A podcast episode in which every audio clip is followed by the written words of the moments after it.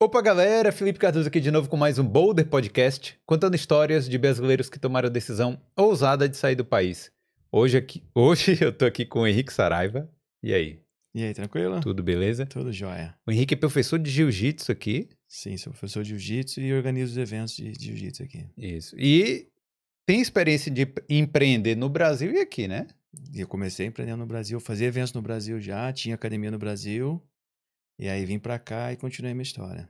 Isso aí. Então ele vai contar um pouco da história dele e um pouco sobre como é A aí. Irlanda. A Irlandinha.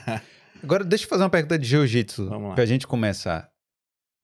Todo mundo bota lá BJJ, Brazilian Jiu-Jitsu. Existe outro jiu-jitsu? Quem foi que inventou o jiu-jitsu?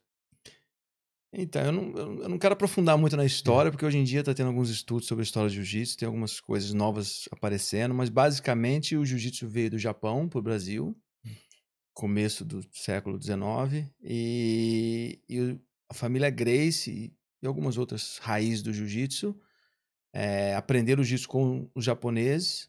Aí tem a dúvida se é do, do Japão, da China, tem umas controvérsias que eu não quero entrar nesse tópico, mas chegou no Brasil e o Japão, na época, ele se interessou, ele criou o judô, porque o jiu-jitsu era uma arte marcial.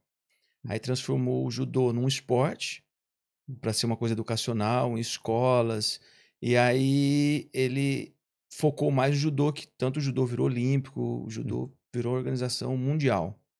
E o jiu-jitsu, por um tempo, ficou um pouco apagado, mas continuou no Brasil a chama de arte marcial. E mais ou menos na época de, dos anos 90, 1990, o jiu-jitsu reacendeu de novo. E aí criaram o UFC, foi quando o jiu-jitsu estourou para o mundo.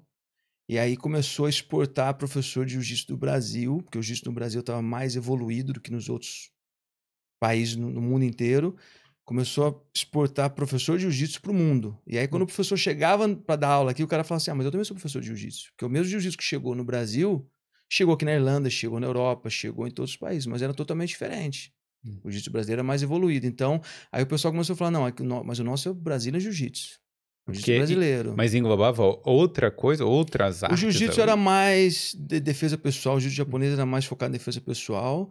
E, e tanto que aqui na Irlanda eles falam: ah, eu sou faixa preta de jiu-jitsu japonês, ou jiu-jitsu tradicional, que é Entendi. diferente do brasileiro jiu-jitsu. Então hoje, inclusive aqui na Irlanda, isso é a parte técnica falando, mas Hum. tem a parte cultural também. O jiu-jitsu hoje é um, é um- Quando vem o professor do Brasil trazer o jiu-jitsu pra cá, é cultural.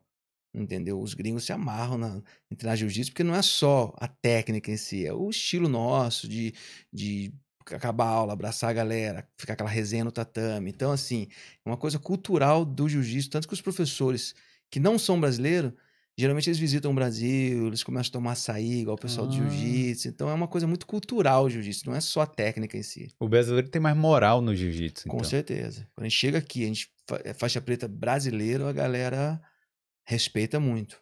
Não são todos Hum. que são profissionais, de, de- que trabalham com, com, com jiu-jitsu, nem todos são tão bons. Hum. Mas eles respeitam. Você acaba tendo um. Igual um cara que chega dos Estados Unidos e fala, pô, eu jogo basquete. O cara já fala, pô, deve ser bom. Às vezes o cara nem É. é bom.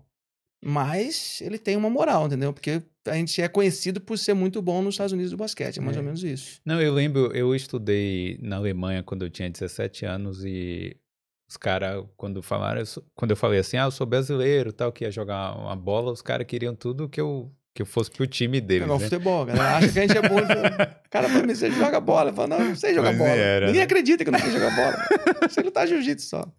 É mais ou menos O isso. seu esporte é só o É jiu-jitsu. só luta. Eu sou faixa preta de judô também, Hum, porque o jiu-jitsu e o judô são muito parecidos. A regra diferencia, o jiu-jitsu é mais completo, né? E, mas eu também competi judô quando eu era atleta, eu gostava de competir, então eu acabei treinando judô para complementar o meu jiu-jitsu e acabei pegando a faixa preta de judô também, mas hoje meu foco é 100% brasileiro jiu-jitsu. é. Agora, antes da gente começar, eu Vamos sei que a gente já começa falando aqui.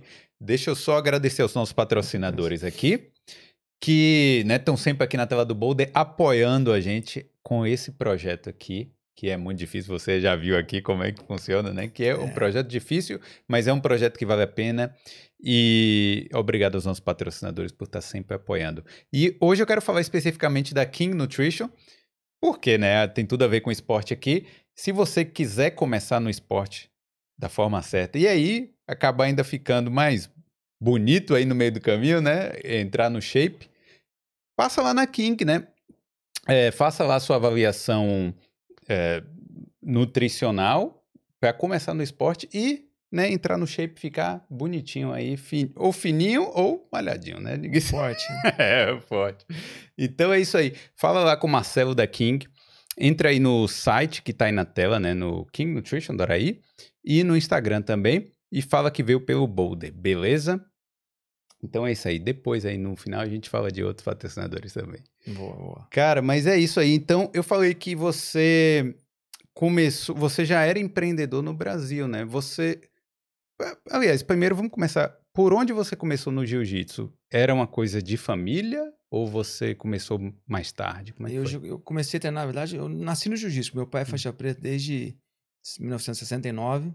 Ele é faixa 69? Preta, 69. Ele é faixa preta dos Greys, formado com os Greys no Rio de Janeiro. Hum. Então, eu já nasci no jiu-jitsu. É, então, hoje eu falo meus alunos, que eu dou aula para crianças de 4, 5 anos, eu falo, não, eu ensino pelos que eu aprendi, não foi o que eu vi, não. Eu vivenciei tudo isso, então eu tenho experiência, comecei com quatro anos. Então, sempre eu treinei jiu-jitsu e depois, quando eu fui fazer faculdade, fiz, fiz fisioterapia. E é uma paixão, sempre competi, tive a minha fase de competidor, que hoje eu não sou mais competidor. Às vezes quando eu luto nos campeonatos, mas por prazer, não por competição. Não profissionalmente falando. E depois virei professor. Mas seu pai é Saraiva também? Como é Isso, é meu pai, Orlando Saraiva. Ele é faixa vermelha hoje, é a maior graduação no jiu-jitsu hoje. A faixa e vermelha vem depois, depois da, preta. da preta. Depois da preta vem os, os graus na faixa, que, hum. que é basicamente o tempo que você tem de faixa. Então, meu pai, com 48 anos de faixa preta, você consegue pegar a faixa vermelha. Hum. Então, ele pegou a preta 69 e graduou faixa, faixa vermelha já. É, um, é a maior graduação no jiu-jitsu hoje. É super respeitado. Então, assim, eu já nasci no, no, no esporte, no jiu-jitsu. E meu pai foi um dos pioneiros do jiu-jitsu em São Paulo. É Ele porque era uma coisa do Rio, né? Era mais no Rio de Janeiro, como a, a família Grace, com algumas outras raízes no Fada e outras raízes, aprenderam jiu-jitsu com os japoneses. É, em Belém, foram para o Rio. Hum. E por coincidência, meu pai nasceu em Belém, mas foi para o Rio, mas conheceu o jiu-jitsu no Rio. Meu pai foi para o Rio com dois meses. Hum. Conheceu o jiu-jitsu no Rio. É, meu pai é, é, é, órfão de pai e mãe, então ele conheceu o jiu-jitsu na Funabem, no Rio de Janeiro, na, na, tipo na FEBEM de São Paulo, Rio. Sério? É, o jiu-jitsu mudou a vida dele. Então, o jiu-jitsu foi uma ferramenta de, de... Por isso que para mim, hoje, dar aula, eu falo para meus alunos, não é só um business, é... Eu acredito no jiu-jitsu como uma ferramenta de transformação do ser humano, que foi a transformação do meu pai. Ele fala que, porra, das pessoas que conviveram com ele de criança, poucas não foram pro crime, não foram pro lado errado e conseguiram chegar em algum lugar na vida. Então o jiu-jitsu salvou ele, salvou ele do caminho errado, salvou ele de, de, de, de, focou ele numa profissão. E ele sempre teve o jiu-jitsu como profissão. E ele foi criado na Fundabem no Rio, virou professor na Fundabem, de onde ele começou a treinar e virou professor. E na Fundabem ele foi transferido para São Paulo. Então, ele foi para São Paulo em 76 e começou o primeiro campeonato de jiu-jitsu de São Paulo. Ele estava envolvido na organização, que deram na época acho que 30 e poucos atletas, não era nada. Jiu-jitsu não era nada na época.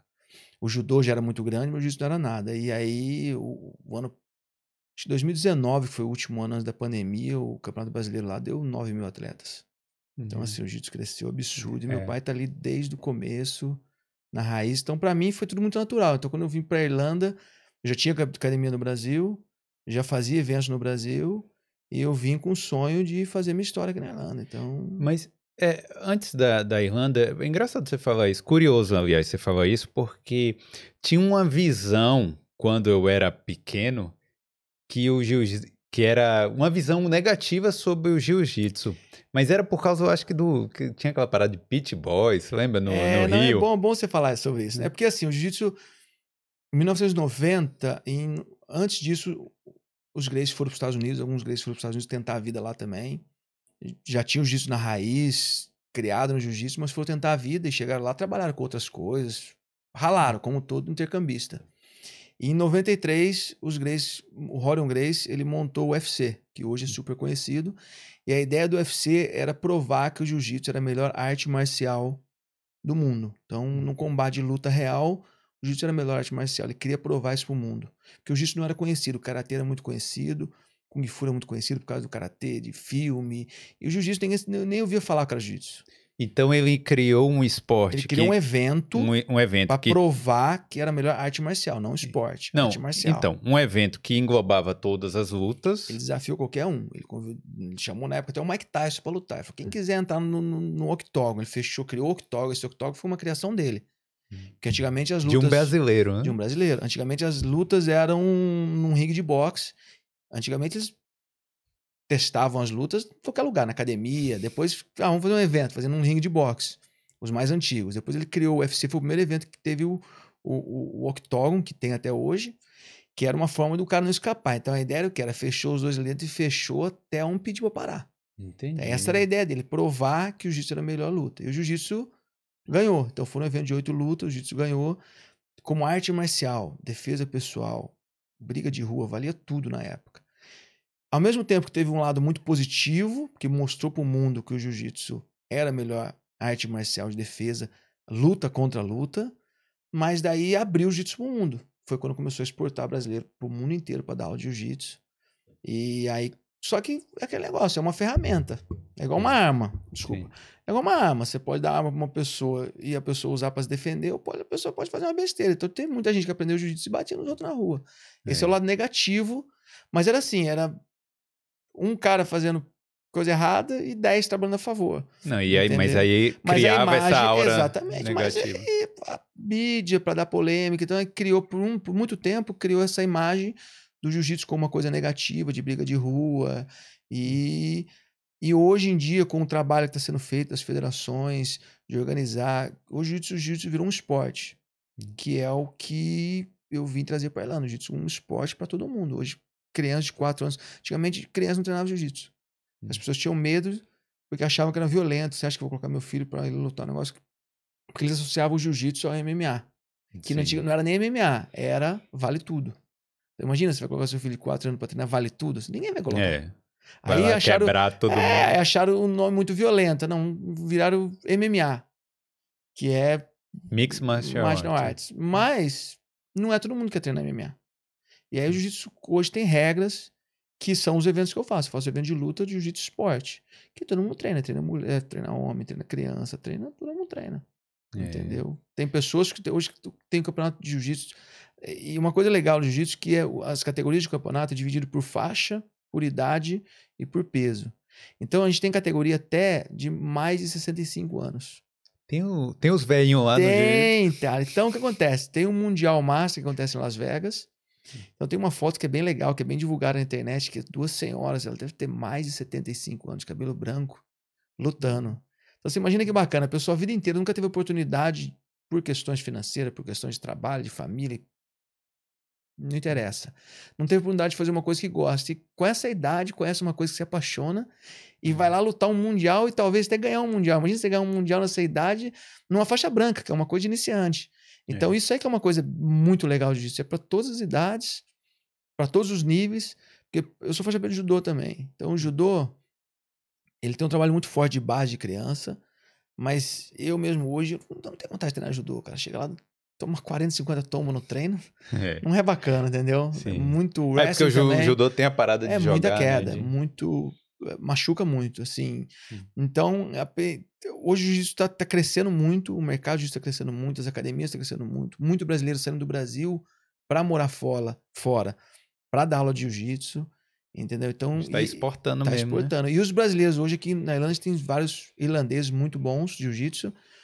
Eles vão para o Brasil, passam tempo no Brasil, eles aprendem a falar português. Então é, é muito bacana, é um negócio cultural, é bem bacana. Você. Como é que foi então? Você já tinha as é, academias no Brasil, né? Sim. E aí dava aula para criança, o público adulto, Polícia, para tudo. para polícia também. É, o o jiu-jitsu ele tem várias vertentes. Tem o lado esportivo, que é um treino para criança que começa que é bem parecido com o judô.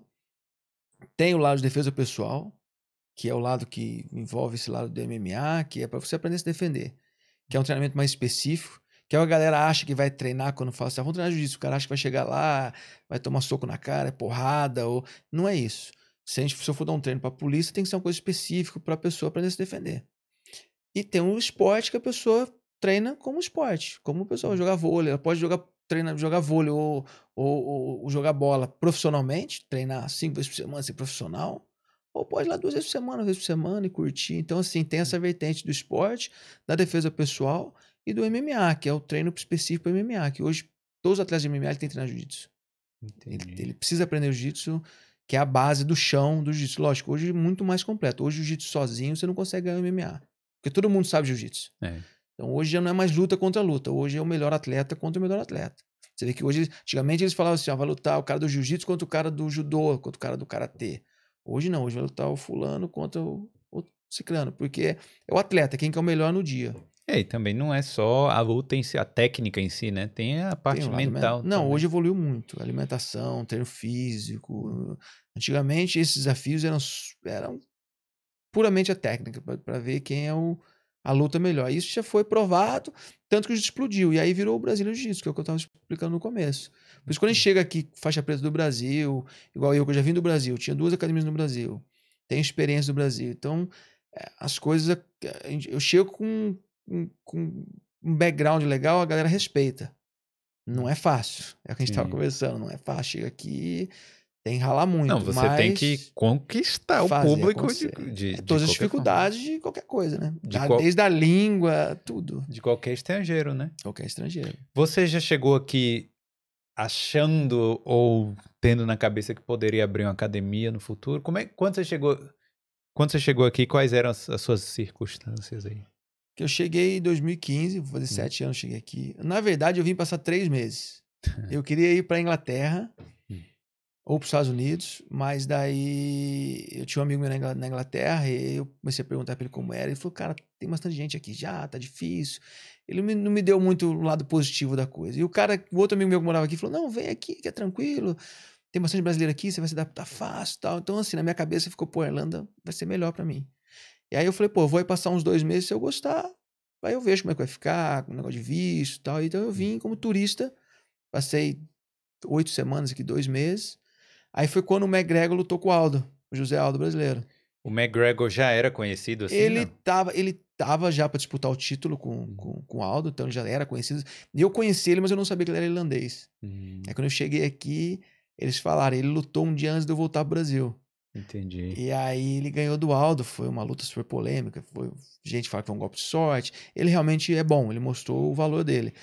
Mas eu vi a realidade do jiu-jitsu aqui, estava muito começando, poucos brasileiros aqui trabalhando com jiu-jitsu, pouca gente trabalhando com jiu-jitsu. O MMA era muito grande, mas o jiu-jitsu esporte, que é o que hoje está crescendo muito, ainda estava muito fraco. A organização de eventos tinha muito poucos eventos. Não tinha, o cenário estava era totalmente área livre, né? Área livre. Aí eu falei, pô, eu vou, vou eu vou vir aqui, vou ficar aqui. Eu, eu vim focado em para hum. ser o melhor. E, entendeu? Mas aí já foi direto? Como é que foi? Ah.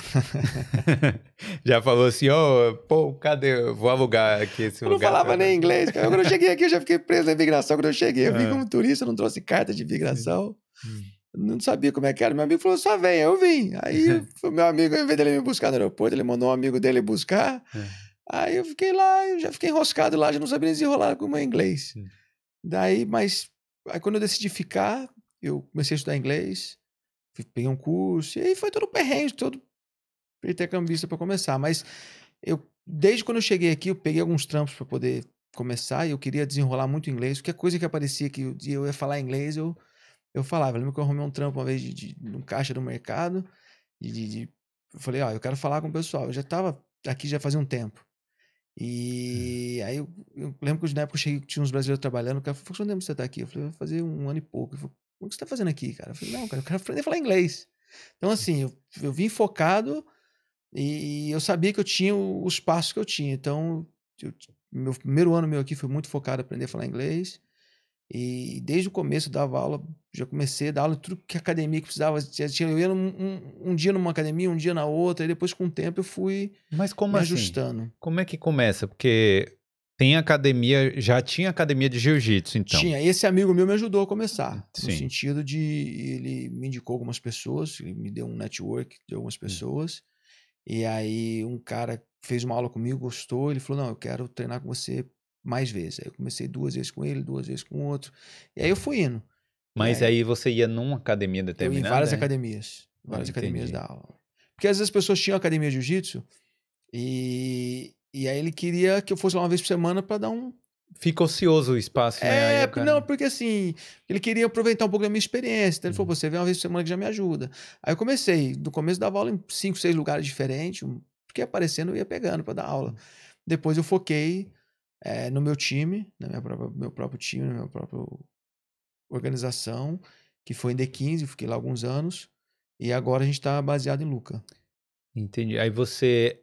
Mas como é que foi o processo, então, de abrir seu, sua própria academia? Cara, no come... Bom, a primeira barreira aqui foi inglês, né? Depois. é, Mas como tem muito brasileiro aqui, esse foi o lado bom pra mim, que o pessoal foi me indicando, ah, precisava arrumar um contador, precisava. O que, que precisa? Aí um foi me ajudando aqui, outro me ajudando. Fui pegando informações e fui fazendo. E aí eu lembro que eu fui até na prefeitura que eles deram pegar informação pra abrir a academia.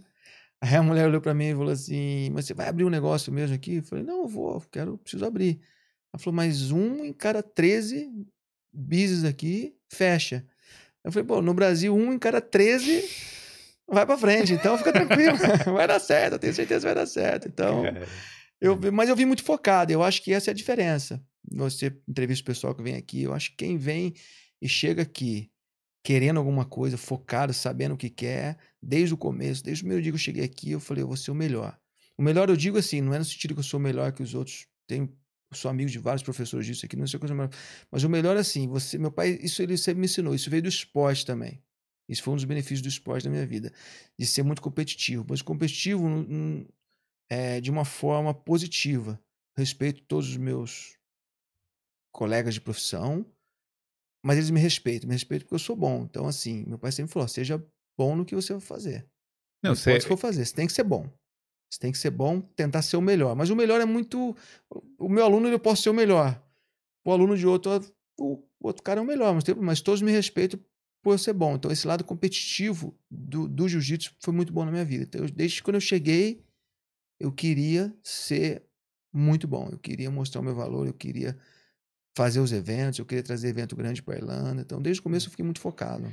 Cara, mas assim, ser o melhor, eu acho que se você for o melhor que você pode ser pra você mesmo, eu acho que acaba, você acaba refletindo isso, né, de, de, tipo, das outras pessoas te respeitarem porque você é bom, entendeu? Tipo, porque é, realmente, você fala assim, ah, eu sou melhor, não significa que você tá diminuindo outra pessoa, né? Eu, eu entendi isso aí, entendeu? É, no sentido de É. que porque fica às vezes um pouco arrogante, né? Pô, eu sou melhor. Não, mas é isso. no, no né? sentido Tem de arrogância, no sentido de, de, de, de- eu vim para mostrar o meu trabalho, meu valor. Eu, eu, no Brasil eu tinha a mesma visão. E no Brasil a concorrência era muito maior, tinha muito mais. a- O jiu-jitsu é muito mais desenvolvido no Brasil do que aqui. Lógico, há sete anos atrás. Hoje está muito. Ainda mais, né? Ainda mais, mas ainda tem mais espaço. O pessoal tá, tá vindo, tá chegando, tá crescendo. Não é fácil no começo. A língua é uma barreira. O visto é uma barreira. Então, assim, são várias coisas. Abrir uma empresa, você vê como que funciona, entender o público. Mas, assim, como eu já tinha empreendido no Brasil, para mim foi mais fácil, assim, no sentido para eu organizar o business, entendeu? E, mas eu, eu acho que o diferencial é o foco do cara que chega aqui focado. Eu acho que o cara chega aqui. Porque eu acredito que todo mundo que vem para cá vem para mudar a vida, de alguma forma tá infeliz por alguma coisa.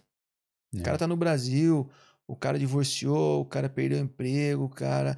Ou então ele tava tudo bem e não tava bom. O cara falou: Meu, eu vou largar tudo e vou embora. E de alguma razão ele decidiu vir pra Irlanda e veio pra cá. Então.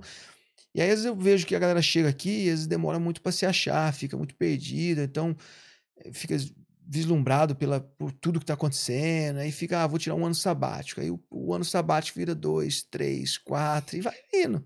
E o cara vai acostumando com aquilo. Então, a galera que chega, eu sempre falo, ó, foca. O que, que você precisa? Eu vim pra ficar. Então, o que, que eu preciso pra ficar? Eu preciso disso, disso, disso, disso. Eu quero montar uma academia. O que eu preciso montar uma academia? Aí eu fui correndo atrás de tudo, informação, de tirar de seguro, de, de, de, de, de arrumar um contador, para abrir empresa, documentação. Então, quanto antes o cara focar, lógico. Mas, às- mas pra ele focar, ele tem que saber o que ele quer primeiro, né? Cara, mas às vezes. Mas isso é, é- é- Você tem que ser assim, cara. Você tem que saber o que você quer. Entendeu? Mesmo que o seu objetivo mude. Eu tenho objetivo para daqui um ano, dois. Pode ser que daqui. Mas o meu objetivo de dois anos atrás não era tá exatamente como tá agora. Mas teve a pandemia, mudou tudo. Sim. Mas eu tava focado. Aí veio a pandemia, eu mudei totalmente meu foco. Hum. Mas eu criei um foco. Você tem que ter essa. Mudar rápido o cenário, porque a vida é assim, cara, muda rápido. É. Entendeu? Cara, mas deixa eu te perguntar uma coisa sobre. Porque assim, você foi o seu pai era o, o cara lá do jiu-jitsu, né? É, uma pergunta mais profunda aí, mas Não, você acha que isso foi positivo pra você, mas. Porque assim, às vezes quando tem essa coisa na família, você pode até se sentir muito cobrado, né? Como é que foi pra você ter isso na, na sua família tão próximo, assim, seu pai ser o, o fodão lá do, do jiu-jitsu? Ah, e seu pergunta apoio, é eu tenho ser o fodão também. Não, essa pergunta é boa, essa pergunta é boa, porque eu, eu falo muito com os pais dos meus alunos sobre isso. Porque eu gosto de trabalhar muito com criança, eu foco muito em criança hoje, que eu acho que é o futuro do jiu-jitsu. E eu acho que é um espaço que ainda tem para crescer muito, que o judô ainda está muito nesse espaço, o jiu-jitsu está crescendo muito nisso. E, e como eu faço competições, geralmente as crianças participam de todas as competições. E aí eu sempre falo para os pais, eu cresci com essa mentalidade de competição que meu pai passou para mim, entendeu? Mas foi uma coisa natural. Não foi uma coisa. Ele me obrigava a competir. Teve campeonato eu falei assim: eu não quero competir. Ele falou: não tem problema. Então a forma como ele fez comigo funcionou. Eu falo: ó, eu sei que funciona assim.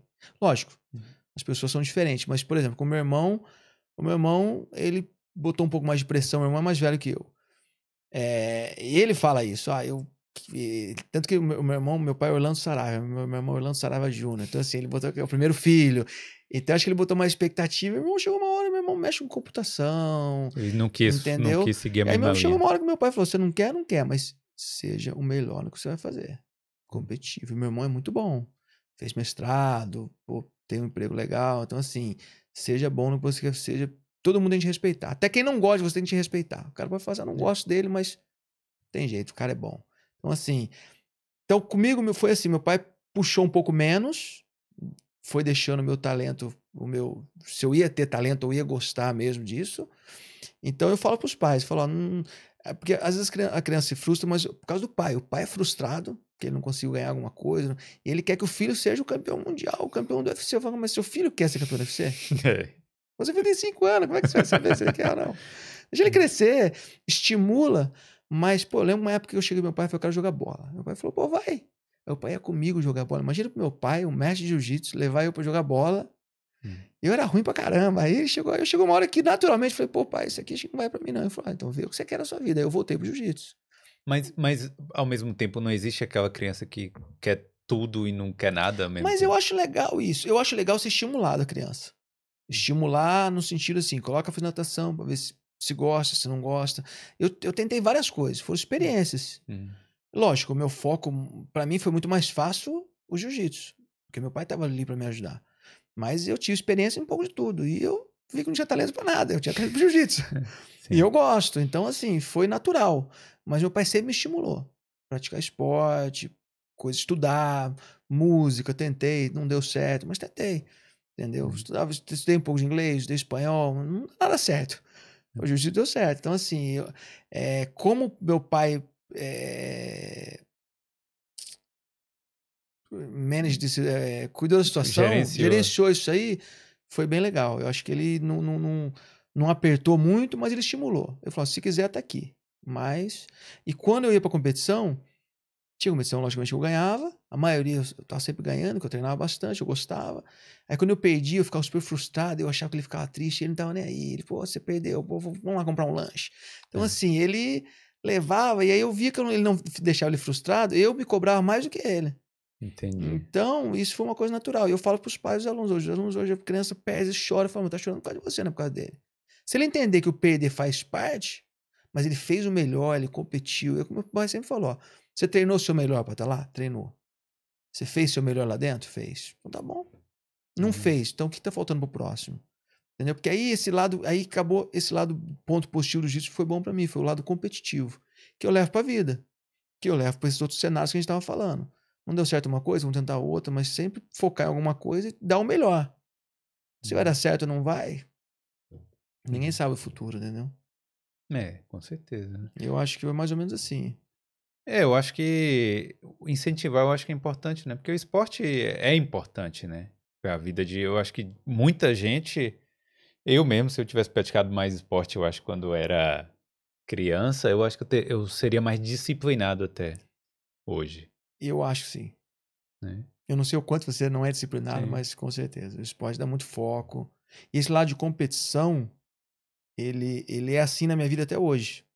Quando eu tenho. Eu, eu, eu, se eu, por exemplo, quando eu tenho uma competição, eu tinha uma competição grande, então eu tinha que focar em tudo. Treino, horário, dieta, tudo. Não podia sair à noite, eu tinha que sair e voltar a tal hora. Então, assim, eu tinha um foco muito grande. E eu trabalho em cima disso na minha vida. Eu tenho que ter um foco de alguma coisa. Então, quando eu cheguei aqui, eu falei, vou ficar aqui para sempre? Não sei, não sei se eu vou ficar aqui para sempre, mas qual que era o meu foco? Eu tinha que falar inglês. Então, no primeiro ano, eu ralei muito, eu estudava muito e trabalhava. Tinha que trabalhar para ganhar dinheiro, para sobreviver, Sim, sim. mas foquei. Então, é isso que eu falei no começo, a pessoa chegar e focar. Que seja não falar inglês, que seja não arrumar um emprego e e renovar, mas focar em alguma coisa para poder. Porque senão a pessoa se perde, a pessoa não tem foco, aí vai no que é mais fácil, vai no que é mais. Vai na aí, Dices toda, ah, toda vai semana. Aí começa a se perder, entendeu?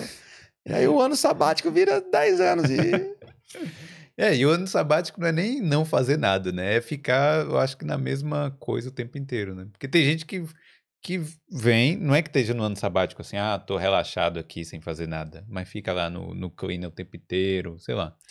eu, É. eu acho que a pessoa. é, Eu acho que a pessoa não pode acostumar com isso. Hum. Entendeu? Não é questão da pessoa ser cleaner ou não, a questão não, ela tem que querer mais. E eu tenho esse lado competitivo, porque a vida é competição, é competição com você mesmo, não é competição com ninguém. Eu não quero ser melhor, eu quero ser melhor. Eu tenho minha academia, eu tenho X alunos, eu quero ter mais alunos. Chega uma hora, eu quero crescer. Eu quero oferecer o melhor serviço ao meu aluno. Eu me preocupo muito se meu aluno está aprendendo jiu-jitsu. Hum. Entendeu? Porque tem muito cara que vezes não é professor, ele gosta de treinar jiu-jitsu. E aí ele monta academia, mas ele não é professor. Então eu gosto, sabe, se o cara tá aprendendo, se ele, não tá aprendendo, a culpa é minha. Você tem essa coisa didática, Eu né? de- tenho que fazer. Se ele não tá aprendendo, a culpa é minha. Eu tenho que fazer ele aprender. Lógico.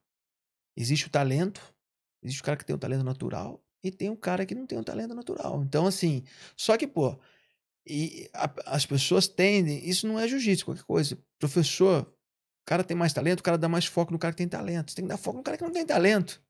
Porque ensinar o cara que, que tem talento é fácil, pô. Só deixar ele ir que ele vai sozinho. Agora, você pegar um cara que o cara não sabe fazer polichinelo, você fazer o cara virar campeão, que é o desafio. Que é o que te dá prazer. Você fala, pô, eu fiz esse cara virar faixa preta. O cara não sabia nada, o cara não sabia nem nada. Não sabia, não, sabia, não tinha coordenação, nunca praticou outro esporte. Então, assim, esse é o meu desafio. Esse é o que me dá prazer de falar assim, pô, o cara aprendeu. Esse que é o legal. E, e você, você conhece muita gente assim que chega lá sem noção. Se bem que é criança, né? Criança normalmente não vai Não, ter noção nenhuma. também. Não, Sim. tem adulto que. Isso vai muito da criação. Por isso que eu acho que o Hum. esporte é importante como estímulo no começo de vida também. Porque, lógico, eh, eu treinei jiu-jitsu. Hum. Mas eu não tenho talento nenhum para outro esporte. Mas eu não sou um cara totalmente coordenado, porque eu já treinei jiu-jitsu, já eu treinei, talvez não tão coordenado para aquele esporte.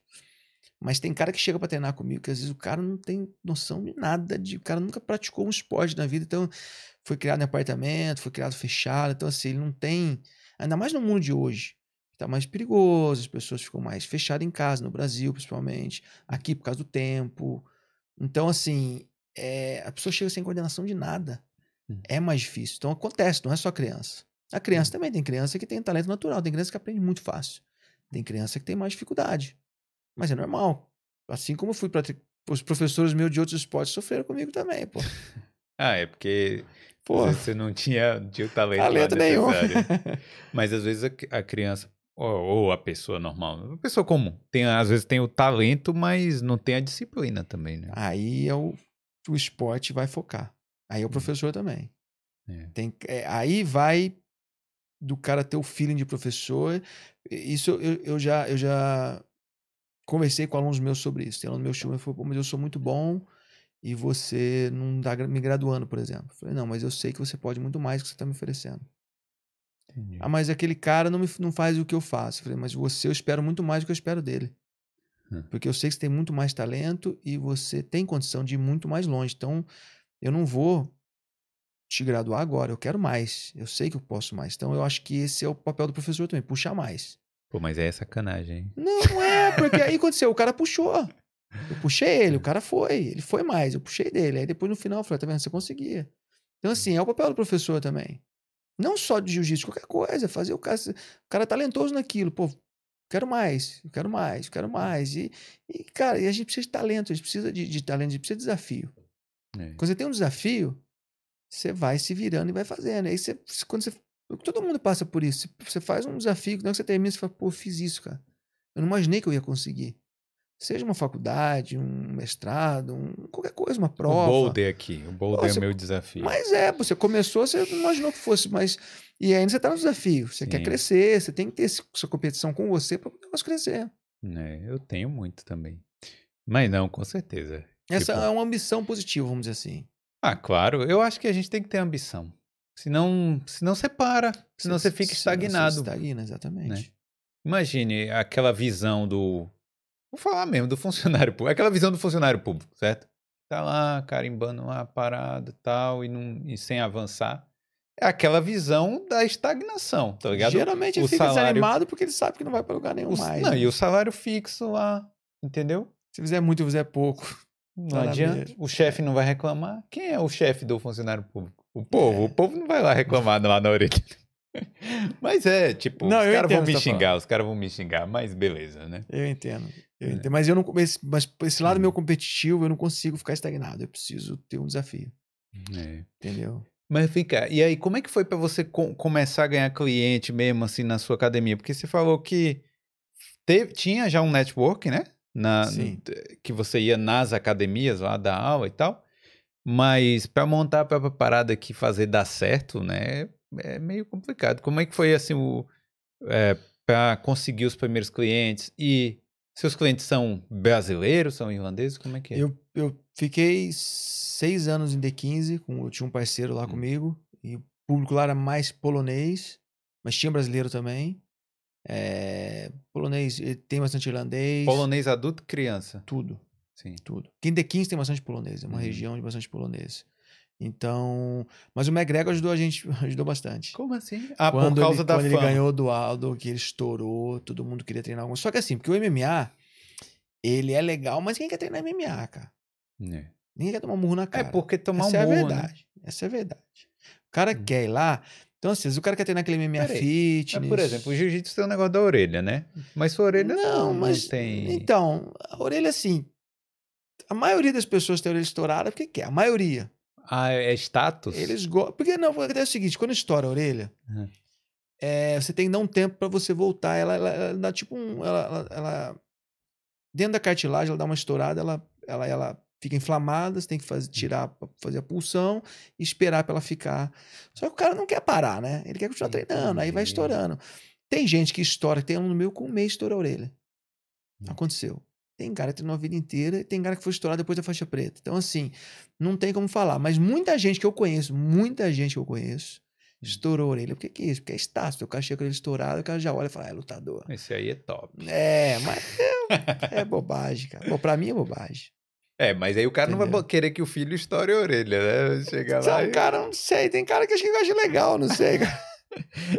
E aí, sim, aí o McGregor ajudou a Ju- Estourou popularizar. bastante, estourou bastante. Porque estourou o, o, o, o, MMA e a galera queria treinar, mas daí o cara vai treinar Muay Thai.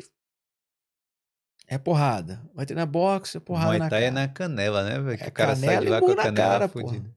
E aí É. o cara fala- vai procurar um jiu-jitsu, porque tem tudo a ver com o MMA também. E aí vê que é um esporte, competição. Então, É, ele ajudou bastante. O jiu-jitsu, cresceu bastante aqui na Irlanda depois do, do- da vitória dele. Então, assim, depois que ele começou a estourar. Todo brasileiro na Irlanda devia agradecer o McGregor, né? Que dá aula de jiu-jitsu, né? qual, é, qual é a fama do McGregor aqui? tem de tudo, cara. Tem cara que é apaixonado por ele e tem cara que odeia ele, né, cara? Porque tem cara que conheceu ele, eu, eu tive a oportunidade de conhecer ele umas três semanas antes da luta dele com o Aldo. Hum. Eu, infelizmente, não falava muito inglês, então não consegui desenrolar muito com ele, mas eu conheci ele e achei ele um cara bem bacana, cara. Ah, você conheceu ele Conheci pessoalmente? ele pessoalmente antes dele viajar para Las Vegas para lutar com o, com o Aldo. Eu, eu falo pros meus amigos brasileiros que eu achei ele bacana, os caras querem me matar, mas eu falo, cara, eu achei ele super simpático. O cara me apresentou, ele falou, pô, esse cara é do Brasil, faixa preta, terceiro grau, o pai dele faixa vermelha, ele, pô, achou super bacana. Então, assim, super humilde. Eu conheço outros brasileiros que acham ele super bacana e tem uns caras que acham ele uma mala. Então, assim, ele é um cara público, né? Porque cara público tem os dois lados da, da opinião. Mas eu acho ele um cara que tem uma cabeça diferenciada. Você acha que o McGregor Vai morrer rico ou vai morrer pobre? Aí é uma pergunta. Não, porque assim, eu tava vendo o documentário dele lá. E não só o documentário, mas vários vídeos. Ele fala assim: ah, eu sou um cara extremamente. É, é, como é? Talentoso em gastar dinheiro. Mas eu sou extremamente mais talentoso ainda em ganhar dinheiro. Ele tem uma, uma frase que é, assim. que é assim. E, tipo assim, é verdade, ele tem razão. Mas nessa cabeça, o cara, daqui a pouco, ele gasta todo o dinheiro e cara, para de ganhar eu, e morre pobre. Eu acho que, cara, é muito difícil o cara ficar, ficar pobre agora. No que ele hum. tem dinheiro, eu acho, eu acho difícil. Porque ele já, ele já tem outros investimentos, com whisky do McGregor, ele mexe com casa também. Então, assim, eu acho, eu acho, mas é difícil falar, né? Quando os hum. caras são milionários e fica pobre, de repente, mas eu acho que é difícil. É, que eu acho que o cara. Porque assim, o cara saiu do nada, né? Ele, saiu ele, do nada. Ele é um cara virtuoso mesmo. Mas então, de... mas você vê o, o, o, o, o filme dele. O documentário que tá na é, Netflix. Né? Lógico, é outra proporção, o cara. Mas tem tudo a ver com o que eu tô falando. Ele era muito focado, ele sabia o que ele queria. Ele sempre falou, ele falou, eu vou ser campeão do UFC em duas categorias. Os caras acham, esse cara é maluco, velho. O cara é da Irlanda, nem jiu-jitsu, não tinha nada na Irlanda. Nem, ele foi o primeiro lutador de MMA que foi pro UFC. Hum. Então ele é um cara visionário e que é todo visionário no começo é maluco, depois ele vira, vira visionário. Né? Pô, o cara falou isso. No começo o cara falou, esse cara é doido falar isso.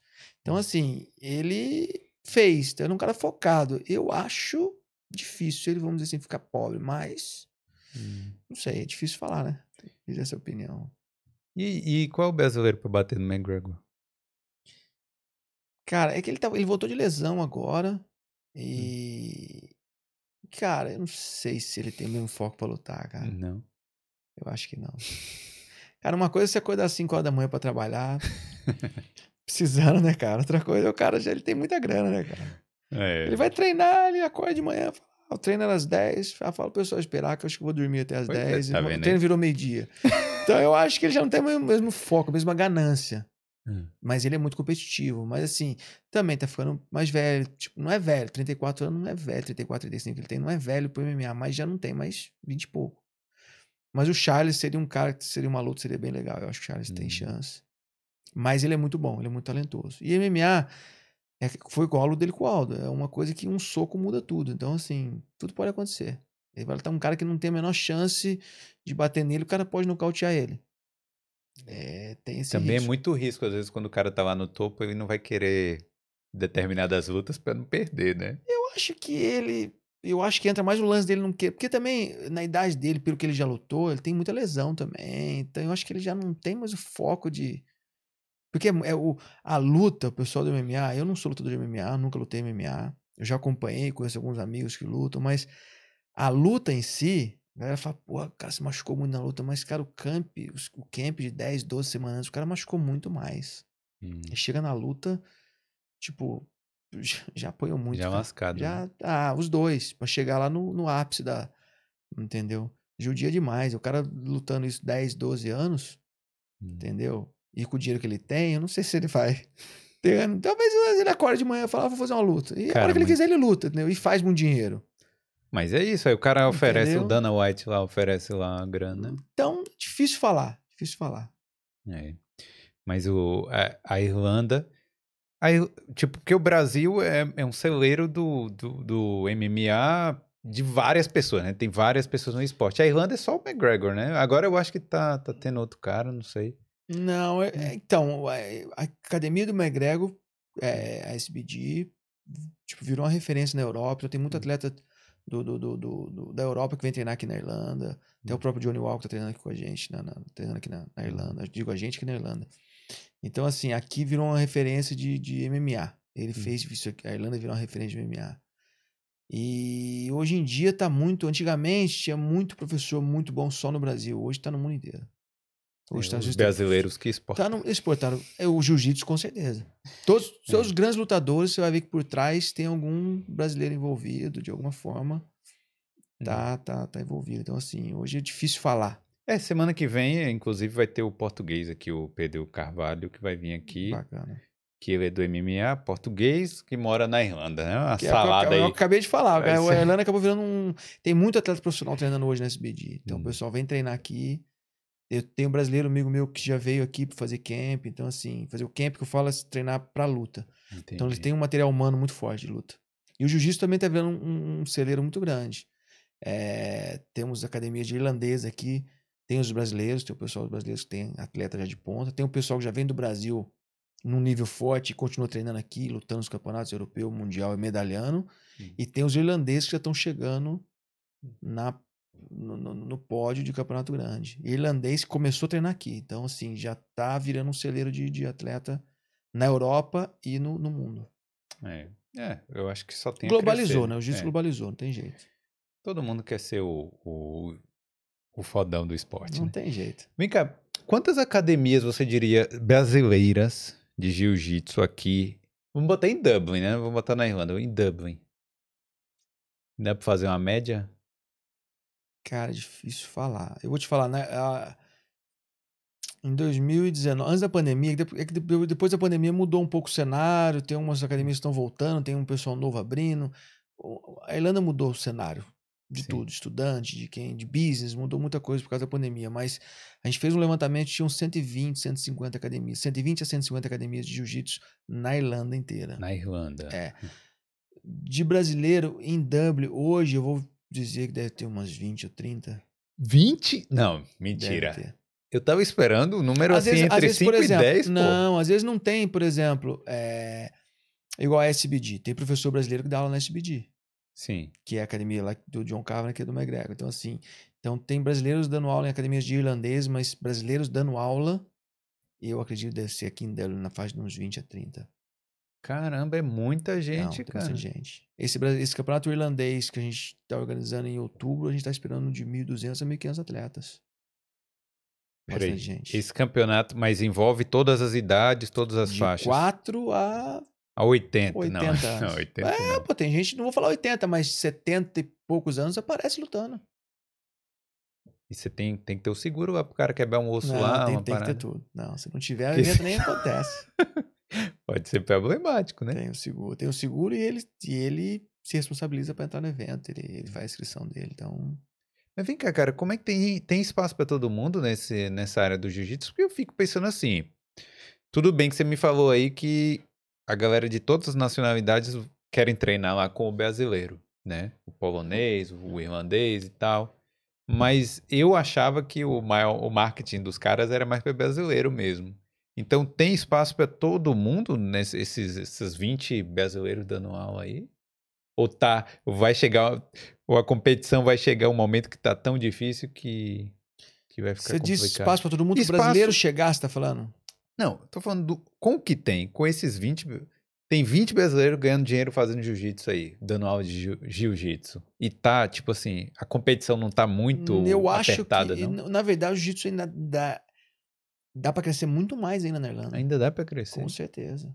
Ó, em Luca, onde eu abri a academia agora, tipo, faz um ano e pouco atrás, depois que voltou da pandemia, que liberaram a pandemia, não tinha jiu-jitsu. Hum. Aquela região toda, que é grande, Luca, não tinha jiu-jitsu.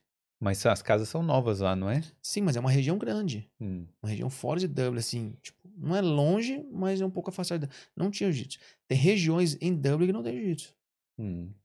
Entendeu? Qualquer lugar que não tem, que você montar, lógico, no começo você tem. É um trabalho, não é. Começa hoje e amanhã tem 200 Tá alunos. cheio, né? Não é? Mas você tem que começar a fazer um trabalho certo. Se você trabalhar direitinho, tiver focado, for profissional, entendeu? Tem muita gente que não dá certo. Eu falo pra galera, a galera fica puta, mas é verdade. O cara quando dá certo, fala, cara, mas você não é profissional. Você não dá certo no Brasil, você não dá certo aqui. Que no Brasil, inclusive, é mais difícil que aqui. Você acha? Eu acho é mais difícil por questões econômicas, entendeu? Hum. É, mas o público aqui, eu acho que acaba fora do Brasil, ele acaba sendo mais exigente. Hum. Entendeu? Aconteceu um episódio comigo bem engraçado. Tipo, pô, era faixa. eu- hoje sou faixa preta quarto grau. Então, tipo, eu tenho um. É, 18 anos de faixa preta de jiu-jitsu. Então, sou, um faixa, sou faixa preta mais graduado na Irlanda. O pessoal me respeita, pô, professor e tal. E na época eu tinha 3 graus, tinha. Sei lá, quando eu cheguei aqui, eu cheguei pra dar uma aula, eu cheguei dois minutos atrasado. Mas eu cheguei porque o ônibus atrasou. Aí o, o aluno olhou pra minha cara e falou assim: pô, professor, chegou atrasado, hein? É mesmo, hein? Aí, eu- mas tipo assim, é uma coisa que no Brasil nunca aconteceu. O cara respeita o professor como só que assim, ele entende que eu sou professor, mas ele entende que é o business. E ele tá Hum. certo. Eu falei, pô, você me desculpa, que não, não foi culpa minha. O ônibus atrasou. Tem um problema de... Eu nunca cheguei atrasado. O dia que eu cheguei, o cara. Então, assim, ele tem esse lado mais profissional, tipo, de chegar no horário. No Brasil, eu conheço vários professores que começam a aula atrasado. Pô, mas se você tá cobrando disciplina do aluno, Mas você tem. tem. que dar o exemplo Mas primeiro. tem. Mas tem. Tem. Né? Então, assim, é isso que eu falo. Aí o cara fala assim, pô, mas eu não tenho muito aluno. Eu falo, pô, mas você não é profissional, cara. Hum. Entendeu? Você não dá certo. Ah, eu não dou certo na Irlanda, você não dá certo no Brasil também. Então, você não é o Brasil, não é a Irlanda, não é o Japão. Não é... Você precisa ser profissional, cara. Tem que ser É. profissional. Então, assim, se você for profissional, lógico, vamos colocar o centro. Os centros são cinco ou seis academias de jiu-jitsu. Se eu hoje abrir uma academia no centro, tem espaço? Eu acho que tem, porque, pô, o centro é muito mais populoso. Eu vou falar, por exemplo, Copacabana, no Rio. Hum. Deve ter umas 200, 300 academias de jiu-jitsu Copacabana. Uma do lado da outra. Tem uma rua. Eu não, eu não lembro exatamente, que eu no Flamengo, são seis academias na mesma rua. E todo mundo tem Sim. aluno.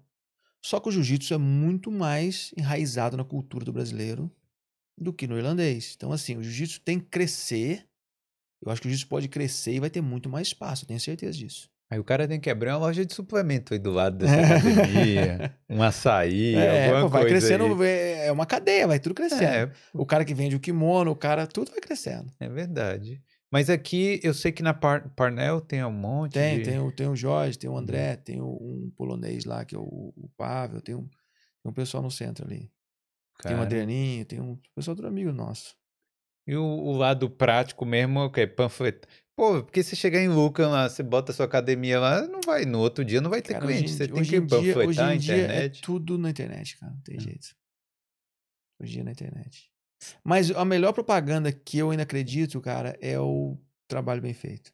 Hum. Que vai um aluno lá, ele gosta do trabalho, o trabalho é bem feito, ele, pô, ele chama o primo, ele chama todo mundo que ele quer. É uma parada legal. Você vai num negócio legal, você fala assim, pô, chama todos meus amigos pra ir lá pra ver o que é esse negócio. Hum. Então todo mundo vai. Então, assim, o trabalho bem feito, cara, por mais que seja um pouco mais devagar, ele, cara, não tem jeito. Você fideliza o cliente. E essa que é a conta, isso que eu faço, que é a a minha conta. Eu falo, pô, quantos alunos entrou e quantos saiu? Porque não adianta, você pode fazer um marketing muito forte. Isso não é jiu-jitsu, isso é uma loja de suplemento, qualquer coisa. O cara tem. Todo mundo vai lá ver. O serviço é mal prestado e ninguém fica, ninguém volta. Vai lá uma vez. Então, não adianta você fazer, investir no marketing e tudo e não ter um serviço bom. Então, É. é isso que eu falo pra galera. Você tem um serviço legal, trabalhar direito, ser profissional, é só trabalhar. Mas como é que você mede o sucesso? Porque o cara, o- o não é todo aluno ali que vai competir. Como é que você mede o Mas sucesso não é, do, eu do acho cara? que não, mas aí que tá. É porque a sua cabeça é Hum. assim, o cara, o jiu-jitsu, isso que é interessante, a galera vê o jiu-jitsu como só competição. Hum. Não, eu quero sair de lá derrubando. O ladrão vem me roubar aqui, eu derrubo ele. Eu quero sair de lá. mas assim. aí que tá, né? Depende do foco. Tem cara que quer treinar para defesa pessoal e Sim. tem cara que quer treinar, porque a defesa pessoal é uma coisa interessante. Hum, é- Essa é uma discussão no meio do jiu-jitsu. Ensinar defesa pessoal para o aluno ensinar. Não é todo mundo que vai conseguir, na hora da- de uma situação, reagir. É. o cara pode bloquear. Então não é só a técnica em si, ele tem que preparar a cabeça dele. é- é é- E é, isso que é o diferencial. E você consegue ver isso no aluno, na postura, quando ele chega e quando, e depois de um tempo na aula. Ele chega lá. é, por, por isso que eu acredito no jiu-jitsu, não só como luta, como arte marcial, jiu-jitsu como uma ferramenta de transformação. O cara chega lá todo quieto, e aí ele. O esquema meu da aula, do jiu-jitsu, ele chega lá, brinca todo mundo, chama o cara, põe o cara para contar o exercício tal. Então ele vai se enturmando. Então é uma ferramenta de socialização do cara. O cara. é, meu pai, ele era extremamente tímido. Isso é o que ele fala. Quando era criança, extremamente tímido. Pô, imaginei, é órfão, pai e mãe, criado no, no meio de marmanjo. Ele falou: eu chegava nos lugares eu não conseguia falar. Ele, ele foi melhorar isso quando ele começou a dar de jiu-jitsu. Entendeu? Que isso, no caso, pro meu inglês foi muito bom também, porque eu cheguei, fui dar aula de jiu-jitsu, eu não sabia falar inglês. Falei, "Bom, eu dou aula, eu vou, eu tenho que aprender. Então, assim, você v- desafios que vão, que vão te dando, que vão te moldando. Então, é uma transformação do ser humano no jiu-jitsu. Eu acredito nisso. Para criança, não só, mas a galera acha que é só defesa pessoal ou briga de rua. Cara, eu nunca briguei na rua, cara. Hum. Não, treino claro. de quatro anos. Nem pode. Cara, né? mas não é que eu não posso. Se o cara vem me bater, Nem eu deve, tenho né? que me defender, pô. Não é questão de bater, mas tem que me defender. Mas o quê? Se eu sei que pode dar uma situação ruim, eu já saio antes de acontecer. Eu vou evitar a situação. Entendeu? Hum. Então, você vai. é, é, é, não é só a técnica em si. A técnica é o mínimo que você vai aprendendo na aula. Entendeu? É uma transformação. Para mim, o jiu-jitsu é uma ferramenta de autoconhecimento gigantesca, cara. Que me ajudou muito no, no- no- no- na pandemia. Hum. Eu brinco com meus alunos que eu liguei pro meu mestre, né? Porque hoje meu pai já está aposentado, tá com 70 e poucos anos, aposentou. O meu mestre hoje é o, é o filho do, do, do, do- mestre do meu pai. Meu pai treinou com o Carson Grace e hoje eu treino com. Eu sou aluno do Carson Grace Jr., que mora em Hum. Chicago, ele é meu mestre. Então, ele que me orienta. Então, eu liguei para ele na pandemia, falei, pô, tava super desanimado. Aí ele falou assim, eu falei, ei, mestre, como é que tá aí? Então, nos Estados Unidos também, aqueles problemas que tava tendo, Hum. política e tal. Ele falou, cara, tá duro, o cara tá montado em mim aqui, o adversário tá montado batendo. Eu tô só esperando o round acabar pra, pra levantar. Então é a vida, cara. Às vezes você tá numa situação difícil, tem que ficar ali esperando só. Daqui a pouco começa de novo. Aí você vai por cima, entendeu? Então você vai aprendendo com isso. E a lu- a luta, o treino é isso, cara. O, o- você aprende. Às vezes você tá muito bom, você vai no campeonato e ganha o campeonato. Chega na academia, o primeiro treino, o cara vai lá, te finaliza duas, três vezes. Você fala assim, pô, você achou que você tava bom. É. O campeonato é no dia, você tá bom no dia, foi lá e ganhou. Passou o campeonato, acabou. Foi só aprendizado. Foi aprendizado até aquele dia. Começa tudo de novo. Uma lição nova. próximo campeonato. Pro Não, próximo pra, campeonato. pra vida, Pra quem verdade. quer ser campeão. Tem aluno meu que chegou da branca a preta sem ser sem lutar campeonato. Hum. Ele falou, não gosto. Eu falei pra ele, tá, você não gosta. Você já lutou uma vez? Não. Aí eu falei, então luta uma vez. Você lutar uma vez pra mim não gostou, você não precisa mais, porque eu quero que você experimente, pra você ver se você gosta. Se você, como é que você vai falar que você não gosta se você nunca fez? Experimenta. Ele foi- Depende, né? Depende, né? Mais de competição. Sim, Eu tô falando de sim. competição. Depende. Pô, vamos lá. Ah, Aí ele foi no campeonato, lutou. Pô, não gostei. Beleza, não precisa lutar nunca mais. Ele não lutou, continuou treinando. Teve o desenvolvimento dele. E o cara que é competidor, a gente espera um pouco mais do cara. Então, depende do foco. Igual eu, eu fazia capoeira, aí tomei uma rasteira do professor, do professor lá no- na roda lá, aí caí quebrei o braço, e aí nunca mais Pô, fiz mas nada. daí Eu tinha 12 anos, é complicado, hein? é, porque eu sou baiano, né, então eu- por isso que, é- por isso que eu fazia Percebi no capoeira. seu sotaque. Tem gente que não percebe não, Eu percebi. tem gente que não percebe não. Deixa eu mandar um salve aqui Vai pro, pros patrocinadores de novo, né, que estão sempre aparecendo aqui na tela do Boulder, né? Eu queria agradecer aí por tornar esse projeto possível e falar também da Vintage Studio, né? Que é o salão aqui, que é do jeito dos brasileiros aqui, que fica ali na Capo Street, ali no centro. Então, se você quiser aí dar aquele corte na barba, no cabelo, feminino, masculino, né? Tanto faz aí, passa lá na Vintage, certo? Porque, né? Assim, sabe que meu cabelo é de lá da Vintage também, né? então, é, fala lá que veio pelo Boulder pra dar aquela moral pra gente aqui, certo? E aí, Carolzinha, como é que tá o chat aí? É, Muitos comentários aqui. muitos comentários aí. Galera tá participando.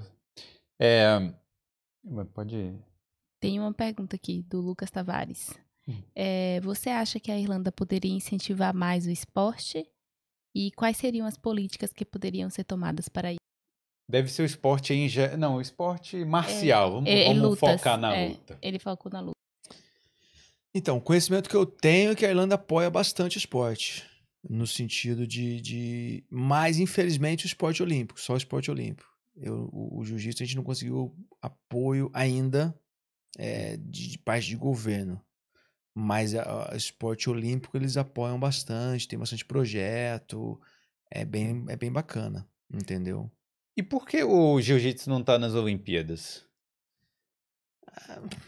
Se o skate tá. O skate tá, não tá? Então, Ou na tava? verdade, eu, at- até onde eu sei, eh, precisa o jiu-jitsu estar organizado em, em 75 países com federação, campeonato nacional e aplicar para poder entrar como esporte de demonstração e depois ele vira oficial.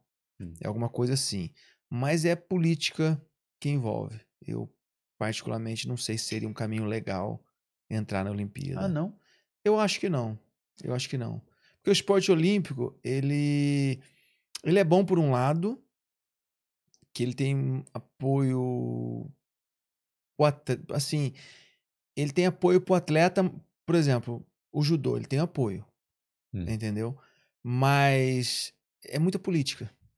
Hum. É, bom, no Brasil a gente teve caso, melhor nem citar Não, nome, mas cita- teve casos não. de atleta de, de- Mas fala aí. Não, porque, a por exemplo, treta. Qual é a treta do judô? Não, aí? não é treta. Por exemplo, vamos supor que o jiu fosse olímpico. Aí vai ter o campeonato mundial. Hum. Certo? Aí, hoje o mundial de jiu para ser campeão mundial de jiu o cara tem que lutar, treinar, vai lá, se inscreve, se classifica. Se precisar fazer o ranking, faixa preta precisa de ranking, precisa de pontuação. Faz a pontuação, para ele fazer a pontuação, ele tem que lutar os campeonatos opens, aberto. Faz o, o- pontuação, vai lá, luta. Se ele for bom, ele vai lá e ganha e acabou. Hum. Depende dele mesmo para ganhar. O judô, o judô não, qualquer esporte olímpico, você não precisa, você não, é, você não, você não pode ser só bom. Você precisa ser escalado para representar o seu país. Entendi. Então, essa escalação que é o problema, Mas no meu ponto de vista. Não é uma. Não tem. É é uma coisa subjetiva essa escalação? Ou não tem pon- eh, pontos práticos ali? Ah, para você ser escalado, você tem que ganhar um campeonato baiano, ou um campeonato paulista, ou isso? Como é que é? O que eu sei é o seguinte, funciona assim. é, por exemplo, tem a equipe de competição, são três atletas. Então, vamos supor, eu, você e mais dois atletas. Quem tiver mais pontos vai para a Olimpíada. Aí o que acontece? São, nós somos em quatro para lutar os campeonatos oficiais que somam pontos. Aí a federação manda você para lutar o campeonato baiano, Hum. o outro vai lutar o campeonato brasileiro, Hum. o outro vai lutar o sul-americano e eu luto o mundial, o- os ranks, que, os que valem mais rank. Então a chance de eu somar ponto para eu ir é muito maior do que a de vocês. Então assim, Entendi. e quem escolhe é o técnico. Então, assim, eu acho que tudo que tem escolher, Hum. alguém escolher, já vira política, vira gosto, o cara não gosta de você. Então já teve vários problemas como esse no Brasil e provavelmente fora do Brasil. Então, por isso que eu acho que a Olimpíada, pro atleta, é, viraria um pouco de política. Pro técnico. Por exemplo, se o juiz fosse olímpico, eu ou outro brasileiro, provavelmente, eu não posso falar que não, mas provavelmente não seríamos o técnico da seleção irlandesa. Entendi. Provavelmente seria o irlandês. Claro. é. Não tô falando que a gente é melhor que o irlandês, mas quem Mas escolheria, fosse, quem escolheria, aí o irlandês iria escolher, ele iria escolher os alunos dele ou os meus alunos. O meu aluno é brasileiro, mora na Irlanda faz 20 anos, ele poderia lutar, não poderia. Então assim, por mais que ele tenha um passaporte irlandês, mas já entra a política e aí esse lado que eu não Entendi. gosto. Essa é a minha opinião. Não só a minha, mas essa é a opinião que eu compartilho. Quando envolve a política, por isso que o jiu-jitsu é um esporte, vai ter europeu. O europeu, você vai lá, se inscreveu, lutou, finaliza todo mundo, é campeão. Entendeu? Esse que eu acho legal. Agora, em relação ao apoio da Irlanda, o jiu-jitsu, em relação ao governo, a gente não tem apoio. Mas eu sei que o esporte olímpico, como judô, outros esportes têm apoio. Entendeu? É. Mas é, eu, eu achei um ponto de vista interessante isso aí. É porque, Porque- é política, pô.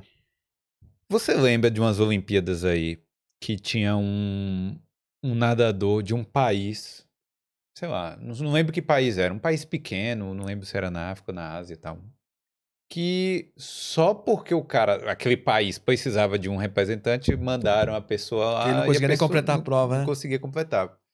Mas assim, não tô falando, né, não tô, tipo, esculhambando o cara nem nada.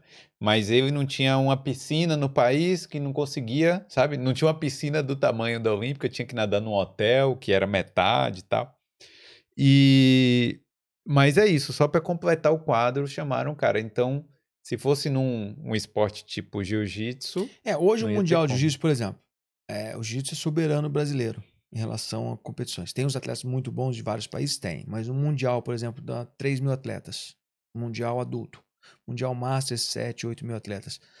A maioria das- dos atletas que ganham as categorias mais importantes, faixa preta, adulto, são brasileiros. Tipo, é 95% brasileiro dos que Hum. ganham. Entendeu? Mesmo que entre numa, numa categoria, numa chave de categoria, que tenham mais americanos, porque hoje nos Estados Unidos, o Mundial, tem mais americanos ou mais, mas ainda os brasileiros ganham. Entendeu? Se hoje tivesse uma Olimpíada e tivesse que mandar um representante do Brasil, entendeu? A, a, a, a, a chave de luta para escolher o brasileiro seria mais difícil que o Mundial. entendi. Entendeu? Ia ser o brasileiro, Muito- o americano. e É, aí, pô, ia ter caras vários caras que não têm o nível do brasileiro, porque então assim, o jiu-jitsu ainda não está preparado para isso. E a minha preocupação em relação a isso, porque vai crescer, o jiu-jitsu vai crescer daqui, sei lá, daqui 50 anos, 100 anos, 20 anos, eu não sei, vai crescer. Porque a gente fala assim, "Ah, levou 100 anos para chegar nisso, tá, mas hoje em dia as coisas são muito mais por causa da internet e tal, globalização, mas vamos supor que em 5 anos cresça muito, 10 anos, mas quando envolve política é difícil. Entendeu? Por exemplo, no Brasil, eu não posso citar nomes, até porque eu não sei, mas pô, mudou a política, muda o ministro do esporte, muda tudo. Muda o cara que vai escolher o É. cara que vai ir. Então, assim, aí o cara não vai com a minha cara, aí não vou. Então, imagina você treinou quatro anos e. Já ouvi falar de problemas assim. Não posso citar nomes, porque não tem nem como provar e não sei exatamente. Mas. Então é difícil isso. Isso eu acho que não acho legal. É. É, interessante. Não, Esse é o eu gostei de de saber vista. porque eu achava que todo mundo ia querer, tipo, ia aumentar o status do esporte se fosse lá. Esse é o lado bom. O lado bom é Hum. que o, o- a Olimpíada, o esporte olímpico, ele recebe verba do governo, ele recebe mais estímulos, entendeu? Hum. Só que ao mesmo tempo, por exemplo, eh, no Brasil tinha uma época que tinha uns projetos de, de, de judô que colocava o professor de judô, de, de judô nas escolas. Super legal. Mas era pelo governo, pagava muito pouco, Hum. não tinha mão de obra, porque o cara bom não ia trabalhar por aquilo. E aí você ia lá, tinha um cara que treinou judô quando era criança e dando aula. Então, assim, é um- acaba virando uma política. Tem para inglês ver, mas não tem, entendeu? Então, assim, esse que é o ponto ruim. E quando é acaba sendo igual hoje, jiu-jitsu é um, é um esporte. As academias que dão aula, os que treinam jiu-jitsu sempre se matriculam numa academia. É, não tem como o cara ser ruim, porque se o cara ser ruim, ele não sobrevive, professor. Porque o business dele não É. vai pra frente se ele for ruim. Ele pode até começar. Qualquer um pode abrir uma academia. Se quiser abrir uma academia de jiu-jitsu, você abre. Não, não, Não, vai funcionar, não vai funcionar. Não quero não pra não humilhar. Não vai funcionar. Não vai funcionar, É. entendeu? Então, assim, esse é o meu ponto de vista em relação à Olimpíada. Vem cá, você trabalhou nos dois lugares como empreendedor e tal. O que é que você acha que que seria legal que o Brasil tivesse? Se- É uma coisa legal que a Irlanda tem e o Brasil não tem, e o, e o contrário. Então, cara, eu acho o seguinte. Eu acho que o, o Brasil, a forma. O Brasil é muito injusto, cara. A forma de tributação do Brasil é muito injusto. Então, assim, você abrir um business é tudo muito mais difícil. É burocrático, é tudo. Então, assim, culturalmente no Brasil, o que acontece? Por ser muito burocrático, muito política, muito sei o quê. Então, assim, você vai conseguir alguma coisa lá, você vai conseguir do jeito certo, você não consegue. Aí você tem que dar o seu jeitinho. Pra conseguir. Tô falando em relação à documentação, O cara coisas. tem que ir lá, o bombeiro, o corpo de bombeiro tem que ir lá na academia lá no Brasil ver se tá tudo certo, se tem, Tem, saída de emergência. Tem, tem, tem. E aqui? Mas aqui, corpo de bom, aqui para abrir o, o- o espaço, você tem que seguir as regras. É, corpo de bombeiro, seguro, tem que ter seguro aqui. Mas o corpo de bombeiro vai lá ver, ver a parada? assim? Na, na academia que eu vou, ela é É. terceiri- eu, eu, eu terceirizo um espaço de um cara e ele já tinha essa estrutura pronta. Entendi. Mas o, o que acontece, mas tem todas as regras. Sim. Então, assim, o problema do Brasil é é muito burocrático. Aqui também tem a burocracia. Mas eu acho que o Brasil acaba sendo muito injusto, principalmente para parte financeira. Entendeu? Então, é, esse é o lado ruim do Brasil. É, mas o lado bom é que essa dificuldade do Brasil faz o brasileiro ser o jeito que a gente é. A gente se vira Mais e faz ligado, acontecer. né? Mais liga muito mais. Entendeu? Você acha O que se irlandês- soltar um irlandês lá no Brasil Ah, ele pra. tá enroscado, é. É que difícil. aqui é mais tranquilo, né? Não, mas assim, tem uma. É, é cultural, é diferença cultural. Entendeu? Tem uma coisa que eu acho que é muito legal, cara. Tipo, que quando eu cheguei aqui. E é estranho, cara. é- É estranho até falar isso, mas eles acreditam assim. E a gente acaba, quando a gente fica aqui, a gente fica igual a eles. A acredita- eles acreditam muito na palavra da pessoa. Hum. Eles, eles partem do princípio que você tá falando a verdade. E no É. Brasil a gente parte do princípio que o cara tá mentindo pra gente. É. Então o cara fala uma coisa pra gente e você fica assim, não, esse cara tá mentindo pra mim. Aí pra você acreditar no cara, você tem que levar um tempo pra você acreditar na pessoa. Aqui o cara, Aqui é o é contrário. o contrário. Eu estranhei muito isso. É muito estranho. Mas é legal. Mas é cultural, lógico, é diferente. Não, e aqui a gente acaba sendo muito desconfiado. Não, assim, no início. Você fica Você assim. fica muito desconfiado, mas depois você acaba ficando inocente. É. Você acaba ficando um pouco inocente. Você acredita acreditando em tudo, chega no Brasil, uma É. parada diferente. No Não. sentido assim, tipo, não, não é que o o brasileiro é mentiroso, mas assim, é, é desconfiado. Mas esse jeito do Brasil, jeitinho do Brasil, isso é, é pela dificuldade também. Então, assim, pela burocracia. Então, assim, uma coisa vai moldando a outra. Então, assim, esse jeito do brasileiro desenrolar as coisas, o irlandês não tem. O irlandês é mais quadrado, entendeu? E por outro lado, o Brasil é tudo mais burocrático. Então, e aqui, logicamente, é tudo mais fácil. E por isso que eu acho que o brasileiro aqui, se ele quiser, lógico, tem uns casos de, pô, o cara chega aqui, tem. Todo mundo passa perrengue, eu também passei, você passou. É, é complicado, principalmente no começo. Língua, tudo. Mas o brasileiro aqui, quando ele chega focado aqui, ele desenrola. É muito mais fácil desenrolar aqui do que no Brasil. Esse é o meu ponto de vista. Entendeu? Assim, é, falando de valores, se você. Eu não. Sei lá, se você quiser falar quanto você cobra lá na quanto é aula, você fala, mas se não quiser, não precisa. Mas eu acho que no Brasil, o valor em si, o número, seria até mais alto, mas no final.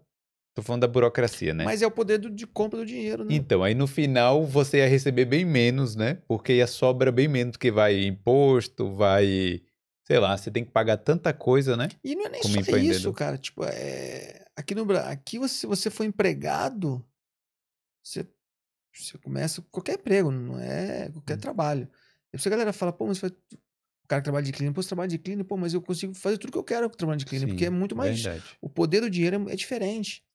Entendeu? Não é que ser cleaner seja o problema. O problema é que no Brasil a gente colocou na cabeça, e é e é a realidade, o cara trabalha de cleaner, ele não consegue nem pagar as contas dele. Então, nossa cabeça, ser cleaner tá associado ao cara tá na merda. É. Essa é a verdade. Entendeu? E aqui não, aqui o cara tá trabalhando, ele tá feliz, tá trabalhando, tá fazendo dinheiro, a coisa tá fluindo. Então, assim, é, de- é proporção cultural e financeira do, do país, né? E é uma judiação, porque, pô, como é que pode uma Irlanda, uma ilha desse tamanho, É. Dá uma não dá condição- pra entender, né, dar uma condição melhor que o Brasil? O Brasil, você é louco. É o, Não dá pra é o entender. maior que a Europa, não tem condição. É muito injusto. A palavra é essa, é muito injusto. É. Não, porque tem uma pergunta aqui que eu ia. Pode ler. Do Guilherme Sestari. Ele tá perguntando quais são os próprios eventos que você tá organizando aqui na Irlanda é, pro resto de 2022. É, eu faço os eventos pela, pela Ireland BJJ. Então a gente tem o Irish Open, que é de 1 e, e 1 e 2 de, de outubro. Irish Open. Irish Open é o campeonato Hum. nacional irlandês. Que, Vai quem quer. É, vai, vai- quem quer lutar, vai, vai ser quem-. Vai ser bom. Quem não quiser ir Uhum. lutar, quiser ir lá prestigiar, assistir, conhecer. Dá pra ir assistir? Dá pra assistir, o evento é aberto. É lá no National Indoor Arena, lá em D15. Hum. Então, Quando vai ser? Desculpa. primeiro e é 1 e 2 de outubro. 1 e 2 de outubro. Sábado e domingo. Pô, interessante isso. Vai ser legal. Vai ser Manda legal. uma, um lembrete que aí Vou te eu, eu aviso aqui. Vai ser legal, vai ser galera. legal. Então, o pessoal quiser lá conhecer um pouco de jiu-jitsu, é um evento que vai ter crianças desde 4 anos, como eu Hum. falei, até quem Até quiser lutar. 80. Até quem quiser lutar. Quem conseguir lutar. E provavelmente vai ter mais um evento da Federação Internacional também. Porque eu represento a Federação Internacional aqui, na Irlanda, a IBJJF, então eles fazem os eventos deles aqui. Provavelmente até dezembro deve ter mais algum evento deles também. Não tá 100% ainda. É. Não, interessante, né? Vem cá, qual, qual é a sua rotina de, de professor de jiu-jitsu? É Porque você dá o dia todo? Ou durante alguns dias? Como é que funciona? Cara, tem aulas do período, todo período, mas geralmente o horário de manhã, que, que o pessoal pega que é antes do trabalho, e, e, e depois do, do, do, do 4, 5 horas pra frente começa a criançada, geralmente, que sai da escola aqui, o horário aqui é diferente de escola, né? Que começa 10, vai até 3 e meia, 4 horas, e 4 horas começa, vai até 10 horas da noite. Então, de manhã cedo você tá lá. Depende do, do, do, do- A gente não tá. Agora no verão. por- então, isso é uma coisa diferente do Brasil também. As Hum. academias que no verão é mais devagar, cara. É, eu sei. Até academia de, de malhar mesmo, porque o cara falou: ó, no verão todo mundo vai pra Espanha. No. Brasil, bomba as academias no verão Hum. e no inverno ninguém vai. Aqui no inverno, academia top de gente. Então, Hum. no verão, agora a gente tá oferecendo só horário da noite. A partir das 6 horas para as crianças a gente tá tendo ainda. Tem academia que até para na- no, dá férias para as crianças em agosto. Porque a galera geralmente viaja, todo mundo vai para Espanha, quer curtir um sol, né? Fora da Irlanda. Mas no verão um pouco devagar, a partir de setembro que volta às escolas, academia bomba. E É. to- todo horário. Eu falo pros caras, falo, como é que você consegue treinar às 6 horas da manhã? Os caras treinam. Seis Galera horas da curte. manhã, cara. A galera curte, cara. Então, mas é, eu ainda não acostumei com o frio, né? Não tem, Hum. não tem como acostumar, eu acho. Mas a galera não sei, a galera não sente frio. O irlandês não sei, não sente frio. É, mas, pô, você ir lá. Se bem que você não fica no braço a braço com, a galera, né? Você bota dois alunos pra treinar lá, não é não, isso? né? é, depende, eu treino junto, mas geralmente quando de manhã eu não tenho coragem de treinar, não. Falo, cara, não dá não. Treino musculação, mas pô, É. jiu-jitsu não dá não, cara. É, esses caras aí. E, e, pô, mas eu acho importante, né? Mas eu, de, eu tô indo pra academia de manhã cedo lá. Eu vou cedo também. É, seis e meia.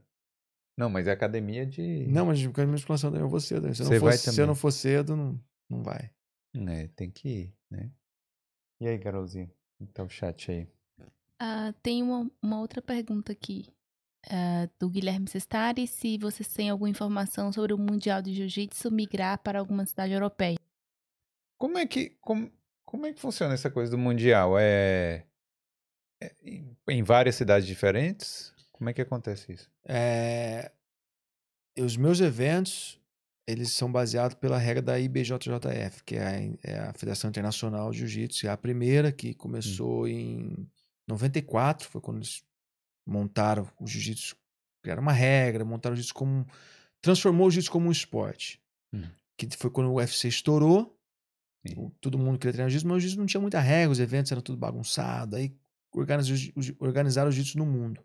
Então, o mundial deles hoje é nos Estados Unidos, tanto o mundial gi, né, que é com kimono, e o sem kimono. Porque o jiu-jitsu também são duas vertentes, que é o com kimono Hum. e sem o kimono, que é o pessoal que treina pra vale tudo. E tem gente que gosta de treinar mais sem o kimono. É, hoje os dois são é, nos Estados Unidos, da Califórnia. Eu não tenho nenhuma informação se eles pre- pretendem migrar. É difícil, é difícil falar. Hum. Primeiro que não é uma decisão minha e eu não tenho nenhuma informação Na Califórnia? na Califórnia.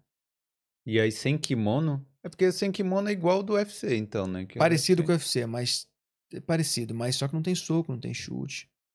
É, porque eu vi lá Que todo mundo consegue treinar. Porque o soco e chute é doído. a treinar é complicado. Não, o jiu-jitsu não tem soco. Não, eu estou te falando. Dá pra Então. treinar, todo mundo treina. Então. O jiu-jitsu sem kimono, mas você falou que é parecido com o UFC, não. É parecido, Ah, mas é, sem sim, o soco, sim. sem a Não, parte é- ruim do negócio. Pareci... É porque no UFC os caras não usam o kimono lá, né? Mas você pode segurar no kimono pra dar algum golpe, alguma coisa, não? Pode, segura, usa o kimono como, como apoio. É, tudo tem uma manha, né, cara? Tem... Tudo é técnica. Uhum. Tudo é técnica. Tem até o negócio, eu tava vendo um vídeo ali de amarrar o, o belt, né? Tem que ser A de um faixa. jeito. É, tem a técnica, tudo, mas isso é uma coisa interessante também, galera, que é o apaixonante no jiu-jitsu, que é o jiu-jitsu não é difícil explicar pra quem tá de fora, pra quem não conhece. Por isso que eu falo, a galera chega na academia pensando, pedindo informação, fala assim, ó, você tem direito de fazer uma aula. Faz uma aula que na aula eu consigo te mostrar na prática pra você entender o jiu-jitsu. É técnica, é lógico. Se por exemplo, um atleta de alto nível é muito forte. A, for- a força dele ajuda? Muito. Mas é, é técnica. Entendeu? Lógico, a técnica junto com a força Aí o cara derruba. multiplica. Mas. Porque às vezes a pessoa chega lá e fala assim, pô, mas eu sou mulher, não sei se fosse treinar. Eu falo, lógico que treina. Ah, mas eu tenho 40 anos, já não tenho tanta força. Não, consegue treinar. Ah, mas eu tenho, pô, 60 quilos. Consegue treinar. E aí, quando você vai aprendendo a técnica, você, quando você começa a treinar, você vê, às vezes, um cara de 60, 65 quilos ganhando um cara de 100 quilos. Você fala assim, não, não é possível. Mas Sério. brincando, fácil, dominando a pessoa. Então é técnica, tudo é técnica. Essa é a objeção da galera? Eu sou muito, muito magro, sou. A galera, geralmente, primeiro a visão do cara, da pessoa que, que, que, vê o jiu-jitsu, ela pensa que o jiu-jitsu é MMA. Então essa é a primeira Entendi. barreira que eu tenho que quebrar. Fala, não, o jiu-jitsu é um esporte separado. Segundo, o cara acha que ele tem que ser campeão. Aí eu Hum. falo, não, você pode treinar jiu-jitsu só por hobby, por prazer. E você pode competir por prazer também, ir lá. Porque a competição, ela é legal, é uma ambição. É um objetivo, mas não é o foco principal. É, porque senão o cara pensa, eu não tenho talento, eu não posso treinar. Então, Hum. primeiro que não é MMA. Segundo, que não é só competição. E terceiro, que só se ele tiver muita habilidade técnica, habilidade tanto física quanto habilidade para lutar. Então, ele não precisa nenhum dos dois. Às vezes o cara não tem nenhuma habilidade física, não é forte, não é flexível. E às vezes o cara não tem talento nenhum. Não tem problema nenhum. Mas o cara não tem. Sim. Mas, é, é, assim, o, o jiu-jitsu é muito amplo. As técnicas são muito amplas. Então, o que acontece? Dá pra você Vamos fazer um- uma comparação assim. Dá para eu fazer um, um- você ter um jogo bem aberto, você conseguir lutar de várias formas, ou você ter só um jogo mais reduzido e focar naquilo que você sabe fazer e fazer aquilo bem feito. Hum. Entendeu? Então, não precisa. Tem cara. Tem posições que o cara fala, não consigo fazer porque eu não sou flexível. Você não precisa fazer. Você vai ver, você vai entender, para você entender a mecânica da posição, para você aprender a defender aquilo. Mas o seu jogo é outro. Entendeu? E é igual um jogo de xadrez. A gente vai começar a jogar xadrez aqui. Eu tento fazer você entrar no meu jogo, você tenta fazer eu entrar no, no seu jogo. Hum. E é exatamente a mesma coisa. Só que é um xadrez corporal. Às vezes eu preciso ter um pouco de paciência para você entrar no meu jogo, às vezes eu tenho que esperar a hora certa, às vezes eu tenho que ser mais explosivo, às vezes eu tenho que ser. Tem cara que luta mais explosivo, tem cara que luta mais calmo. Então, assim, é você. Você vai jogar xadrez com um cara que você nunca viu na sua vida. Não sei se você sabe jogar xadrez. Você tem que. Quanto antes você conseguir entender a, a dinâmica do jogo do cara, é antes você vai Hum. conseguir matar o jogo dele e fazer o seu. É a mesma coisa. Só que é um xadrez corporal. É, minha objeção, né?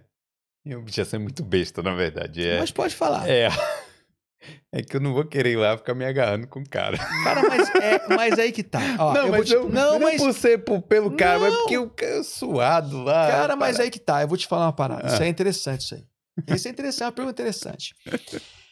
A galera é, é, às vezes olha isso e fala assim, pô, mas ficar rolando pro chão. Não dá pra explicar pro cara. Você você tem que ir lá entender. Como é muita técnica envolvida, e, e não é fácil. Eu falo, o jiu não é fácil.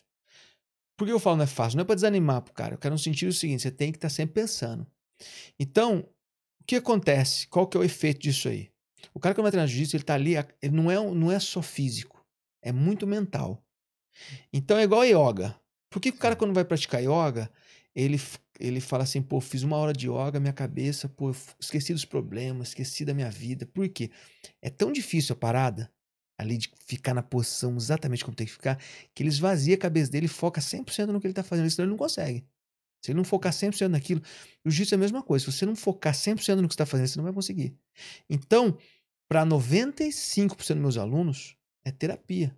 Hum. O cara fala assim: o jiu-jitsu foi a única forma que eu consegui chegar aqui. Eu esqueço meus problemas, esqueço da vida, esqueço tudo que eu tô lá fora. Por quê? Porque é, é muito difícil, é muita coisa que tem que trabalhar na cabeça na hora que você está lutando.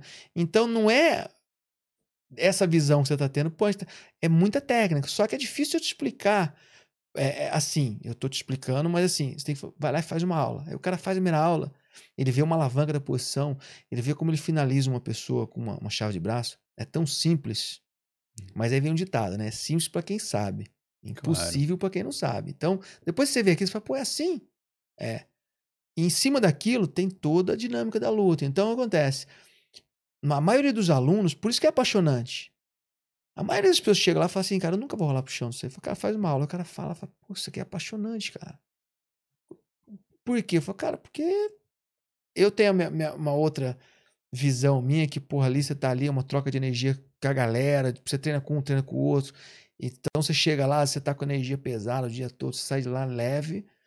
E- Essa é uma visão minha meio holística, meio doida, não sei. Meio romântico. É, mas é, explicando de uma forma mais.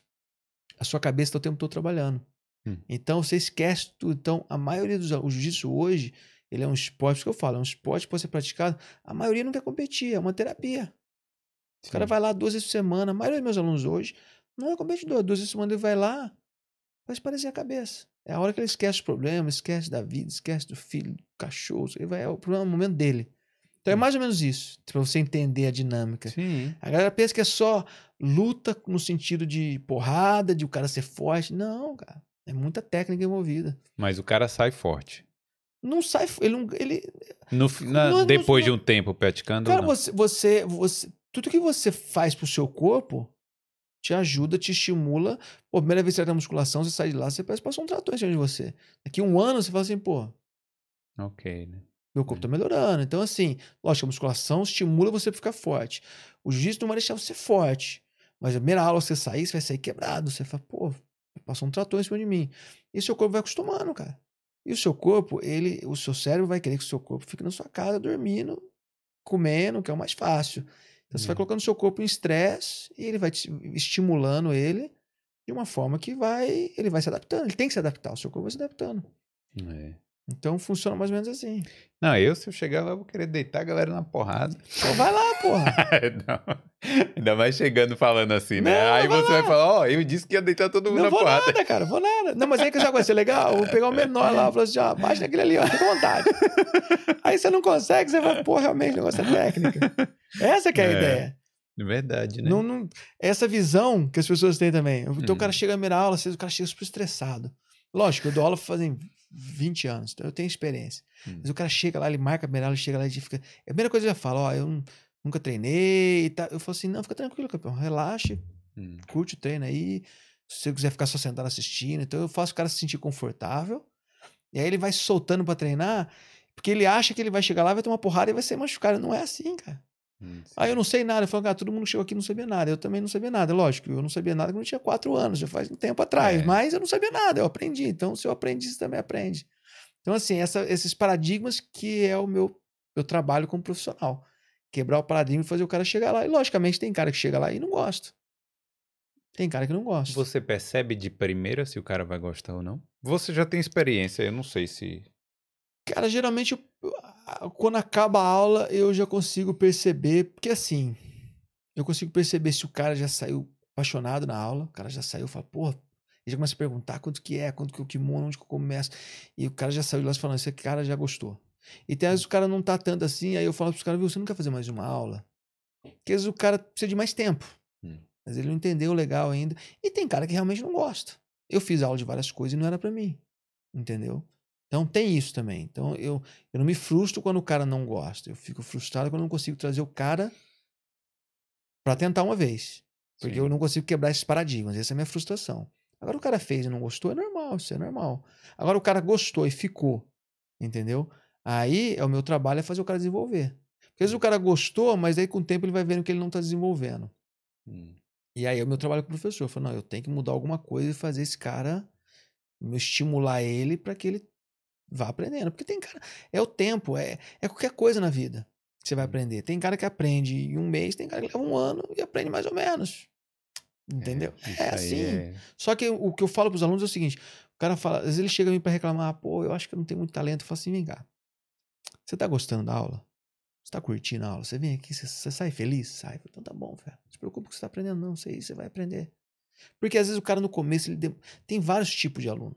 Tem cara que no começo desenvolve muito rápido, depois ele para. E aí ele fica travado naquilo ali. Tem cara que ele demora para desbloquear, para começar a aprender. Tem cara que às vezes ele precisa aprender a, a se coordenar. Mas o cara tem problema de coordenação com ele mesmo. É, Então ele não, ele não consegue. acho ele, que eu ele- seria esse aí. ele entendeu a luta, ele entendeu o que ele tem que fazer, mas ele não consegue fazer. Então, aí, mas ele tá aprendendo jiu-jitsu. E aí agora ele precisa fazer o quê? O corpo dele acostumando. Como que ele vai fazer isso aí? Treinando. É. Então eu falo pro cara, você tá gostando, tô? Vem pra aula, aparece, vem treinando, vai treinando, isso vai natural. E vai aparecendo. E o negócio do kimono? Porque o cara ele pode chegar lá sem o que. Sim, as primeiras aulas geralmente ele faz sem o kimono, depois ele O kimono. compra o kimono do time, geralmente, ou outro kimono que ele quiser e que ele começa a treinar. Que pode ser uma objeção também. O cara fala, pô, eu não vou investir num kimono antes de. Por isso que geralmente no começo eu falo pra galera começar umas aulas. Hum. E, e- Mas assim, com duas, três, duas, um mês de treino, o cara já sabe se ele gostou ou não gostou. Ah, até e, o antes, né? kimono, e o kimono, ele é importante. Quanto é que custa um kimono? Tem de vários preços. Tem kimono de 200 euros, tem kimono de 50 euros, de- entendeu? Tem de vários Hum. preços, entendeu? 80 euros, uma faixa no preço de um kimono. Que Hum. também é muito mais barato no Brasil. Quanto é Porque no 80 Brasil? euros para um salário mínimo de Irlanda é um custo. É no um dia Brasil. de trabalho. No, no, na- no Brasil deve custar uns 350 reais. 350 reais, cara. É puxado. É isso que eu falo, é muito injusto. E cara, 350 reais deve ser o kimono que aqui custa 50 euros, né? Geralmente. O kimono de 200 euros aqui custa mil reais no Brasil. Não, ou mais. Entendeu? É- é- não, ele- ele- a Hum. marca fabricado lá, tá, ele acaba Hum. sendo mais barato, mas pela marca você custa mil reais. Então, assim, é muito caro. É É, desproporcional. Faz é injusto mesmo. É injusto, a palavra é essa, é injusto. Eu escutei quando eu cheguei na Irlanda, o cara falou, meu. O cara que me trouxe pra cá, meu amigo, ele falou: o problema do Brasil, o Brasil é muito injusto, cara. Eu falei, injusto como? Ele falou, cara, é muito injusto. Tudo que você vai tentar é tudo muito difícil, tudo muito burocrático. Pô, é verdade, cara. Mas verdade. aí o cara que se esforça ele consegue se dar bem lá também. Cara, eu acho. eu- eu- eu- é como eu te falei, igual aqui. a galera que vem pra cá, é, não é fácil. Acho que a galera às vezes chega com uma ilusão que vai chegar aqui, vai ser mole. é eu acho que é muito difícil. Mas é difícil lá também. Então, eu, eu, eu consegui, eu, eu venci no Brasil. Eu tinha um. Eu montei, consegui montar minha academia. Só que chegou um momento que eu fui vendo. E eu tinha o sonho de, de morar fora do Brasil. Então, é, eu acabei vindo. Mas a pessoa chega aqui. É mais fácil aqui do que no Brasil. Entendeu? É difícil lá? É. Lógico. Um problema muito grande da galera que é visto, que é complicado. Tem os perrengues. Hoje, eu acho, depois da pandemia, por causa do negócio de casa e tal, tá bem mais difícil pra galera. Não, peraí. Mas, ó, eu acho que é mais fácil aqui, depois que você se for de uns dois, três anos. Desculpa o palavrão, professor aí. Não, depois que você. Depois que você passa uns perrengues mesmo brabo, uns dois, três mas anos você- você- aqui, aí você- facilita. Você amadurece, né, cara, com o perrengue, né, cara? Não, Você eu sei. Mais... Mas aí depois desse período, eu acho que facilita pra caramba aqui. Mas eu acho que é porque dois anos, vamos colocar assim. é, os meus dois anos me foi bravo. Eu pensei em ir embora também. Falei, ah, vou embora, não pode ser. Eu achei que ia ser muito mais fácil. Mas, cara, eu acho que o, o principal é a língua. Entendeu? Que a Hum. língua é complicada. Você pensa em fazer mil e uma coisa, mas tudo que é difícil, a pessoa não te entende, ou então você acha que você entendeu ou não entendeu. No começo é difícil a língua, eu acho que é difícil. E mesmo para quem já chega já com inglês legal, eu acho que os dois anos é você ter um network legal, você conhecer gente, porque tudo é network, cara. Você precisa de uma É. coisa, você fala com. um. Hoje, para mim, aqui é tudo muito mais fácil, eu conheço muita gente. Então, você fala com. Mas eu não, não sei o que eu, o, o que eu preciso, eu não sei onde conseguir, mas eu conheço algum amigo que vai me chegar em algum lugar e vai me indicar, vai ficar mais fácil. Então, assim, esses dois anos é você conhecer gente também, para você se adaptar, se organizar com você mesmo. Eu acho que isso é normal. Até se hoje eu voltar ao Brasil, eu preciso dos dois anos para me reorganizar com tudo. É normal, mesmo sendo lá a minha casa. É. Entendeu? mas aí você fala com a galera da- das antigas aí que. Não, lógico, eu tenho um background, mas se eu for para um outro lugar diferente, começar do zero, é uns dois anos para se organizar. É. Entendeu? Essa é a minha visão, mas Não desista antes. Quem tiver vindo pra cá, não desista antes dos dois anos. ah, eu acho que tem que ficar aqui uns dois anos pelo menos É. para ter certeza. Se, É. se quer ou não quer, tem jeito. Não, eu digo assim: se o cara quer, se ele acha que ele quer. Não, mas exatamente, Aí- tem aí- gente que vai embora antes, e aí eu falo, pô, você não teve nem. Porque tem gente que às vezes. Depende do objetivo também. Depende do É. objetivo. Eu vim pra ficar. Eu vim pra ficar para morar fora do Brasil. Eu queria morar fora do Brasil. Então, assim, aqui deu tudo certo. Mas eu acho que dois anos. É, às vezes a galera já. Ah, não tá difícil, vou mudar pra outro lugar. Cara, outro lugar também não vai ser fácil. Entendeu? É. Mas eu, eu só não gosto do tempo daqui. O resto. É, eu também, é a mesma coisa. O resto eu acho bem bacana aqui, cara. Agora vem cá, você se via fazendo outra coisa porque parece que sua vida é jiu-jitsu mesmo. Não, eu já fiz outra coisa. Não, você falou lá que trabalhou lá no, no mercado, mas eu digo fazer a vida assim. Você se via fazendo outra coisa? Aqui no Brasil, em geral. Geral, geral. No Brasil eu trabalhei com outra coisa, aqui também, Hum. com mas. é, cara, eu acho que. Cê- eu posso até arrumar um trampo que me dê mais, mais grana, entendeu? Mas, cara, no final, o prazer de você fazer, de você trabalhar com aquilo que você gosta, não tem igual, né, cara? É isso que eu te falo, o meu para, o para, o, o- o quebrar o paradigma do aluno, chegar na academia, cara, isso aí me dá um prazer que. E no Brasil, quando eu trabalhava com outra coisa, eu dava aula. Eu cheguei a dar aula numa época que eu ia com o meu carro para dar aula e tal. Então, na hora que eu fazia as contas, não dava dinheiro, eu perdia dinheiro, eu empatava. Eu, eu perdia, porque se eu colocar o meu tempo, que eu tava, poderia estar fazendo outra coisa, mas me dava prazer aquilo, e meu trabalho não me dava prazer. Então, assim, hoje, pela pandemia, eu precisei trabalhar com outra coisa. Poderia trabalhar com outra coisa se precisasse, não tem problema, mas a minha paixão é jiu-jitsu, tem jeito. Eu acho que trabalhar com o que gosta é. É, Não, não tem preço, cara. realmente é. É, outro esquema, né? É outra. Você na pandemia você fez o quê? Eu trabalhei com. Eu, eu parei de trabalhar, né? Igual todo mundo. Fiquei três meses. Aí um amigo meu arrumou um trampo numa empresa de câmera de segurança. Hum. Aí comecei montando máquina de gravador de câmera de segurança e fui, fui crescendo na empresa lá. Fui, É.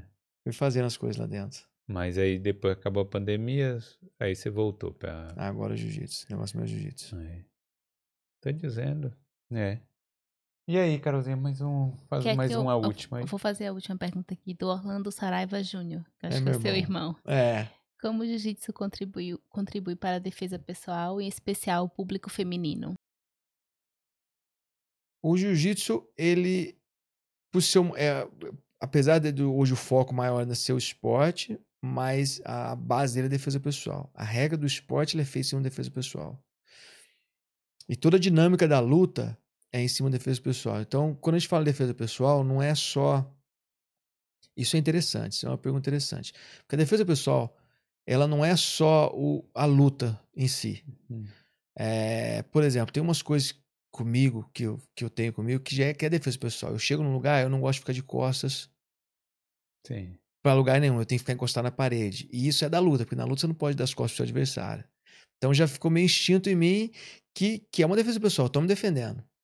Eu Sim. não tô aberto pra qualquer situação, tá no meu campo de visão. Então não é só a, a luta em si, é como você se porta. E, e- e- parece que você tem um instinto de ver um começo de situação errada antes de acontecer. Entendeu? Então, se eu, eu- eu chego num restaurante, eu, eu já sento numa posição que se vai dar um problema, eu já tô fácil pra sair. É, um- é, é uma, parece meio maluco isso. Sim. Mas é defesa pessoal. Entendeu? É evitar a briga É, antes. de- exatamente. Entendeu? Em relação à luta em si, esses conceitos são, são muito importantes. E a defesa pessoal, é, como é uma luta de, de, de- que usa alavanca, num- técnica, então acontece, a mulher, qualquer pessoa pode fazer. Então, quando a gente fala de defesa pessoal, o que seria? Se é uma mulher que não- tem muita força, é um cara provavelmente maior que ela, que eu nunca vi ninguém menor querer agredir um maior. Geralmente o maior que agrediu o menor, né? Então o cara vai querer agredir ela, vai segurar ela. Então a defesa pessoal não é lutar com ninguém. Por isso que a defesa pessoal do jiu-jitsu, pra mim, é a mais eficiente. Você vê a defesa pessoal que eu vejo, você vê muito na internet, que não funciona. Isso eu falo, isso- essa é a minha visão. Que é o quê? O cara segura, você sai, dá um soco. Cara, qual que é o dia que uma mulher vai dar um soco? Uma mulher de 50 quilos vai dar um soco na cara de um cara 110 quilos, o cara vai cair. Ela vai Hum. tomar 10. Se ela conseguir sair da situação que o cara tá segurando ela e correr, ela se defendeu. É. Não precisa brigar com o cara. Ela precisa sair da situação. E para sair da posição, a forma mais eficiente são as alavancas que você aprende com o jiu-jitsu. Então, você aprender, ou até evitar, por exemplo, tem uma defesa pessoal no jiu-jitsu que é contra agarrão. Então, se o cara for chegar, isso a gente, é- é- aprende, ensina isso sempre em, em curso de defesa pessoal para mulher. O cara vai agarrar a mulher de frente aqui, ó. Se ela só virar de lado e não deixar o cara abraçar de frente, o cara já não consegue agarrar com tanta força Sim. e ela já tá de lado com base. Então, ela já tá pronta para sair É, Já. pronta para derrubar, para escapar, entendeu? Então, assim, é esses conceitos simples que vão fazer ela entender, ela ou ele, ou o homem, ou qualquer pessoa que aprende defesa pessoal, como evitar. É, é como no jiu-jitsu. O jiu-jitsu tem- as posições. Aí o aluno meu pergunta assim: como é que eu saio no armlock? É um braço esticado aqui. Eu falo assim: ah, depende. Se o cara esticar seu braço muito assim, você bate, cara. Se você não bater, o cara quebra seu braço. Hum. O que, que você tem que fazer? Quando o cara dominar seu braço, tem que começar a sair quando ele tá dominando seu braço. É a Hum. mesma coisa. Quando você aprende a defesa pessoal e aprende a luta, você vai entender esse conceito. Então, quando alguém. Ela tá vendo que alguém tá chegando muito perto dela, ela não deixa nem chegar perto. A primeira coisa que você aprende a defesa pessoal é a distância. Manter a distância. Por quê? Eu já tô me defendendo. Se eu manter a distância e não deixar chegar perto de mim, eu já tô me defendendo de você. Não preciso Uhum. sair na luta com você, brigar, nada. Não, ó, não encosta em mim, eu não quero. E conversar, eu não quero brigar com você e tal. Já tô me defendendo. Então, esse Corre. conceito. Corre, porque Cara, se alguém falar pra mim que vai ensinar uma posição, vai ensinar uma mulher de 50 quilos, a não ser que seja uma faixa preta, uma pessoa treinada, uma pessoa que vai treinar um curso de pessoal de 10 semanas, a lutar com um cara de 110 quilos, segurança da DICE, não existe. Isso aí é, é marketing pra vender que não funciona. Uhum. Mas ela, ele pode ensinar ela a não chegar numa situação que ele vai É. segurar ela. Então já tá feita a defesa pessoal. E a Irlanda não permite o tal do spray de pimenta, né? Que é uma coisa É. que eu acho que seria o básico, De né? De alguém se defender. É, não sei, né? Tem gente que pode discordar de mim, mas eu acho que devia ter. Eu conheço uma pessoa que, que foi agredida aqui, tipo assim, uma mulher agredida por dois caras, entendeu? Na rua, de noite. E foi complicado, viu, cara? É, acontece. Mas, Mas eu, eu não sei se ela soubesse jiu-jitsu ia mudar alguma Não coisa. Mas também, talvez se ela talvez. conseguisse correr e tal. né? Talvez, entendeu? Conseguisse dar uma chave de braço. tinha um- É. difícil, porque quando as pessoas falam em defesa pessoal, elas imaginam que vai ter uma, uma posição mágica. Pô, eu tô na rua, se tiver 10 NAC me atacar, provavelmente vai dar ruim pra mim. Hum. Mas se eu já vi a situação, que eu- eu- você tem que evitar antes, evitar antes de acontecer. Então, assim, essa, essa visão de se defender que o aluno sai é muito importante. É, é o mais É importante, o na verdade. principal. É o principal. Mas é isso. Então é isso. Obrigado aí, Saraiva. ah, boa. É, fala aí pra galera aí, é, quem quiser te seguir, onde é que te acha, como Boa. é que faz aí. Ah, pode me seguir no Instagram, é, arroba Henrique Saraiva JJ. É, e seguir a academia, arroba BJJ Luca, que é a minha academia em Luca. E a empresa do, do que a gente faz evento é a Ireland BJJ. Ó, tá bonito aí no vídeo. Tá, aí, legal, né? É. Então é isso aí. A galera tá acompanhando aí, deixa o like, certo? Clica aqui no, no, no like aí. E no inscrever-se aqui também, né? Porque tem muitas histórias muito brasileiras aqui na Irlanda e na Europa também. E obrigado aí quem mandou perguntas no chat. E é isso aí. E vamos cair na porrada aí. Como é. Bora. Obrigado. É isso aí. E é o osso, né? A gente não Osso. falou do osso, né? Mas O Oz é a beleza. saudação japonesa pra, que a galera usa no jiu-jitsu. É. Então é isso aí. Valeu. Obrigado, valeu. Valeu, valeu. Valeu. Valeu. Oz. Tchau.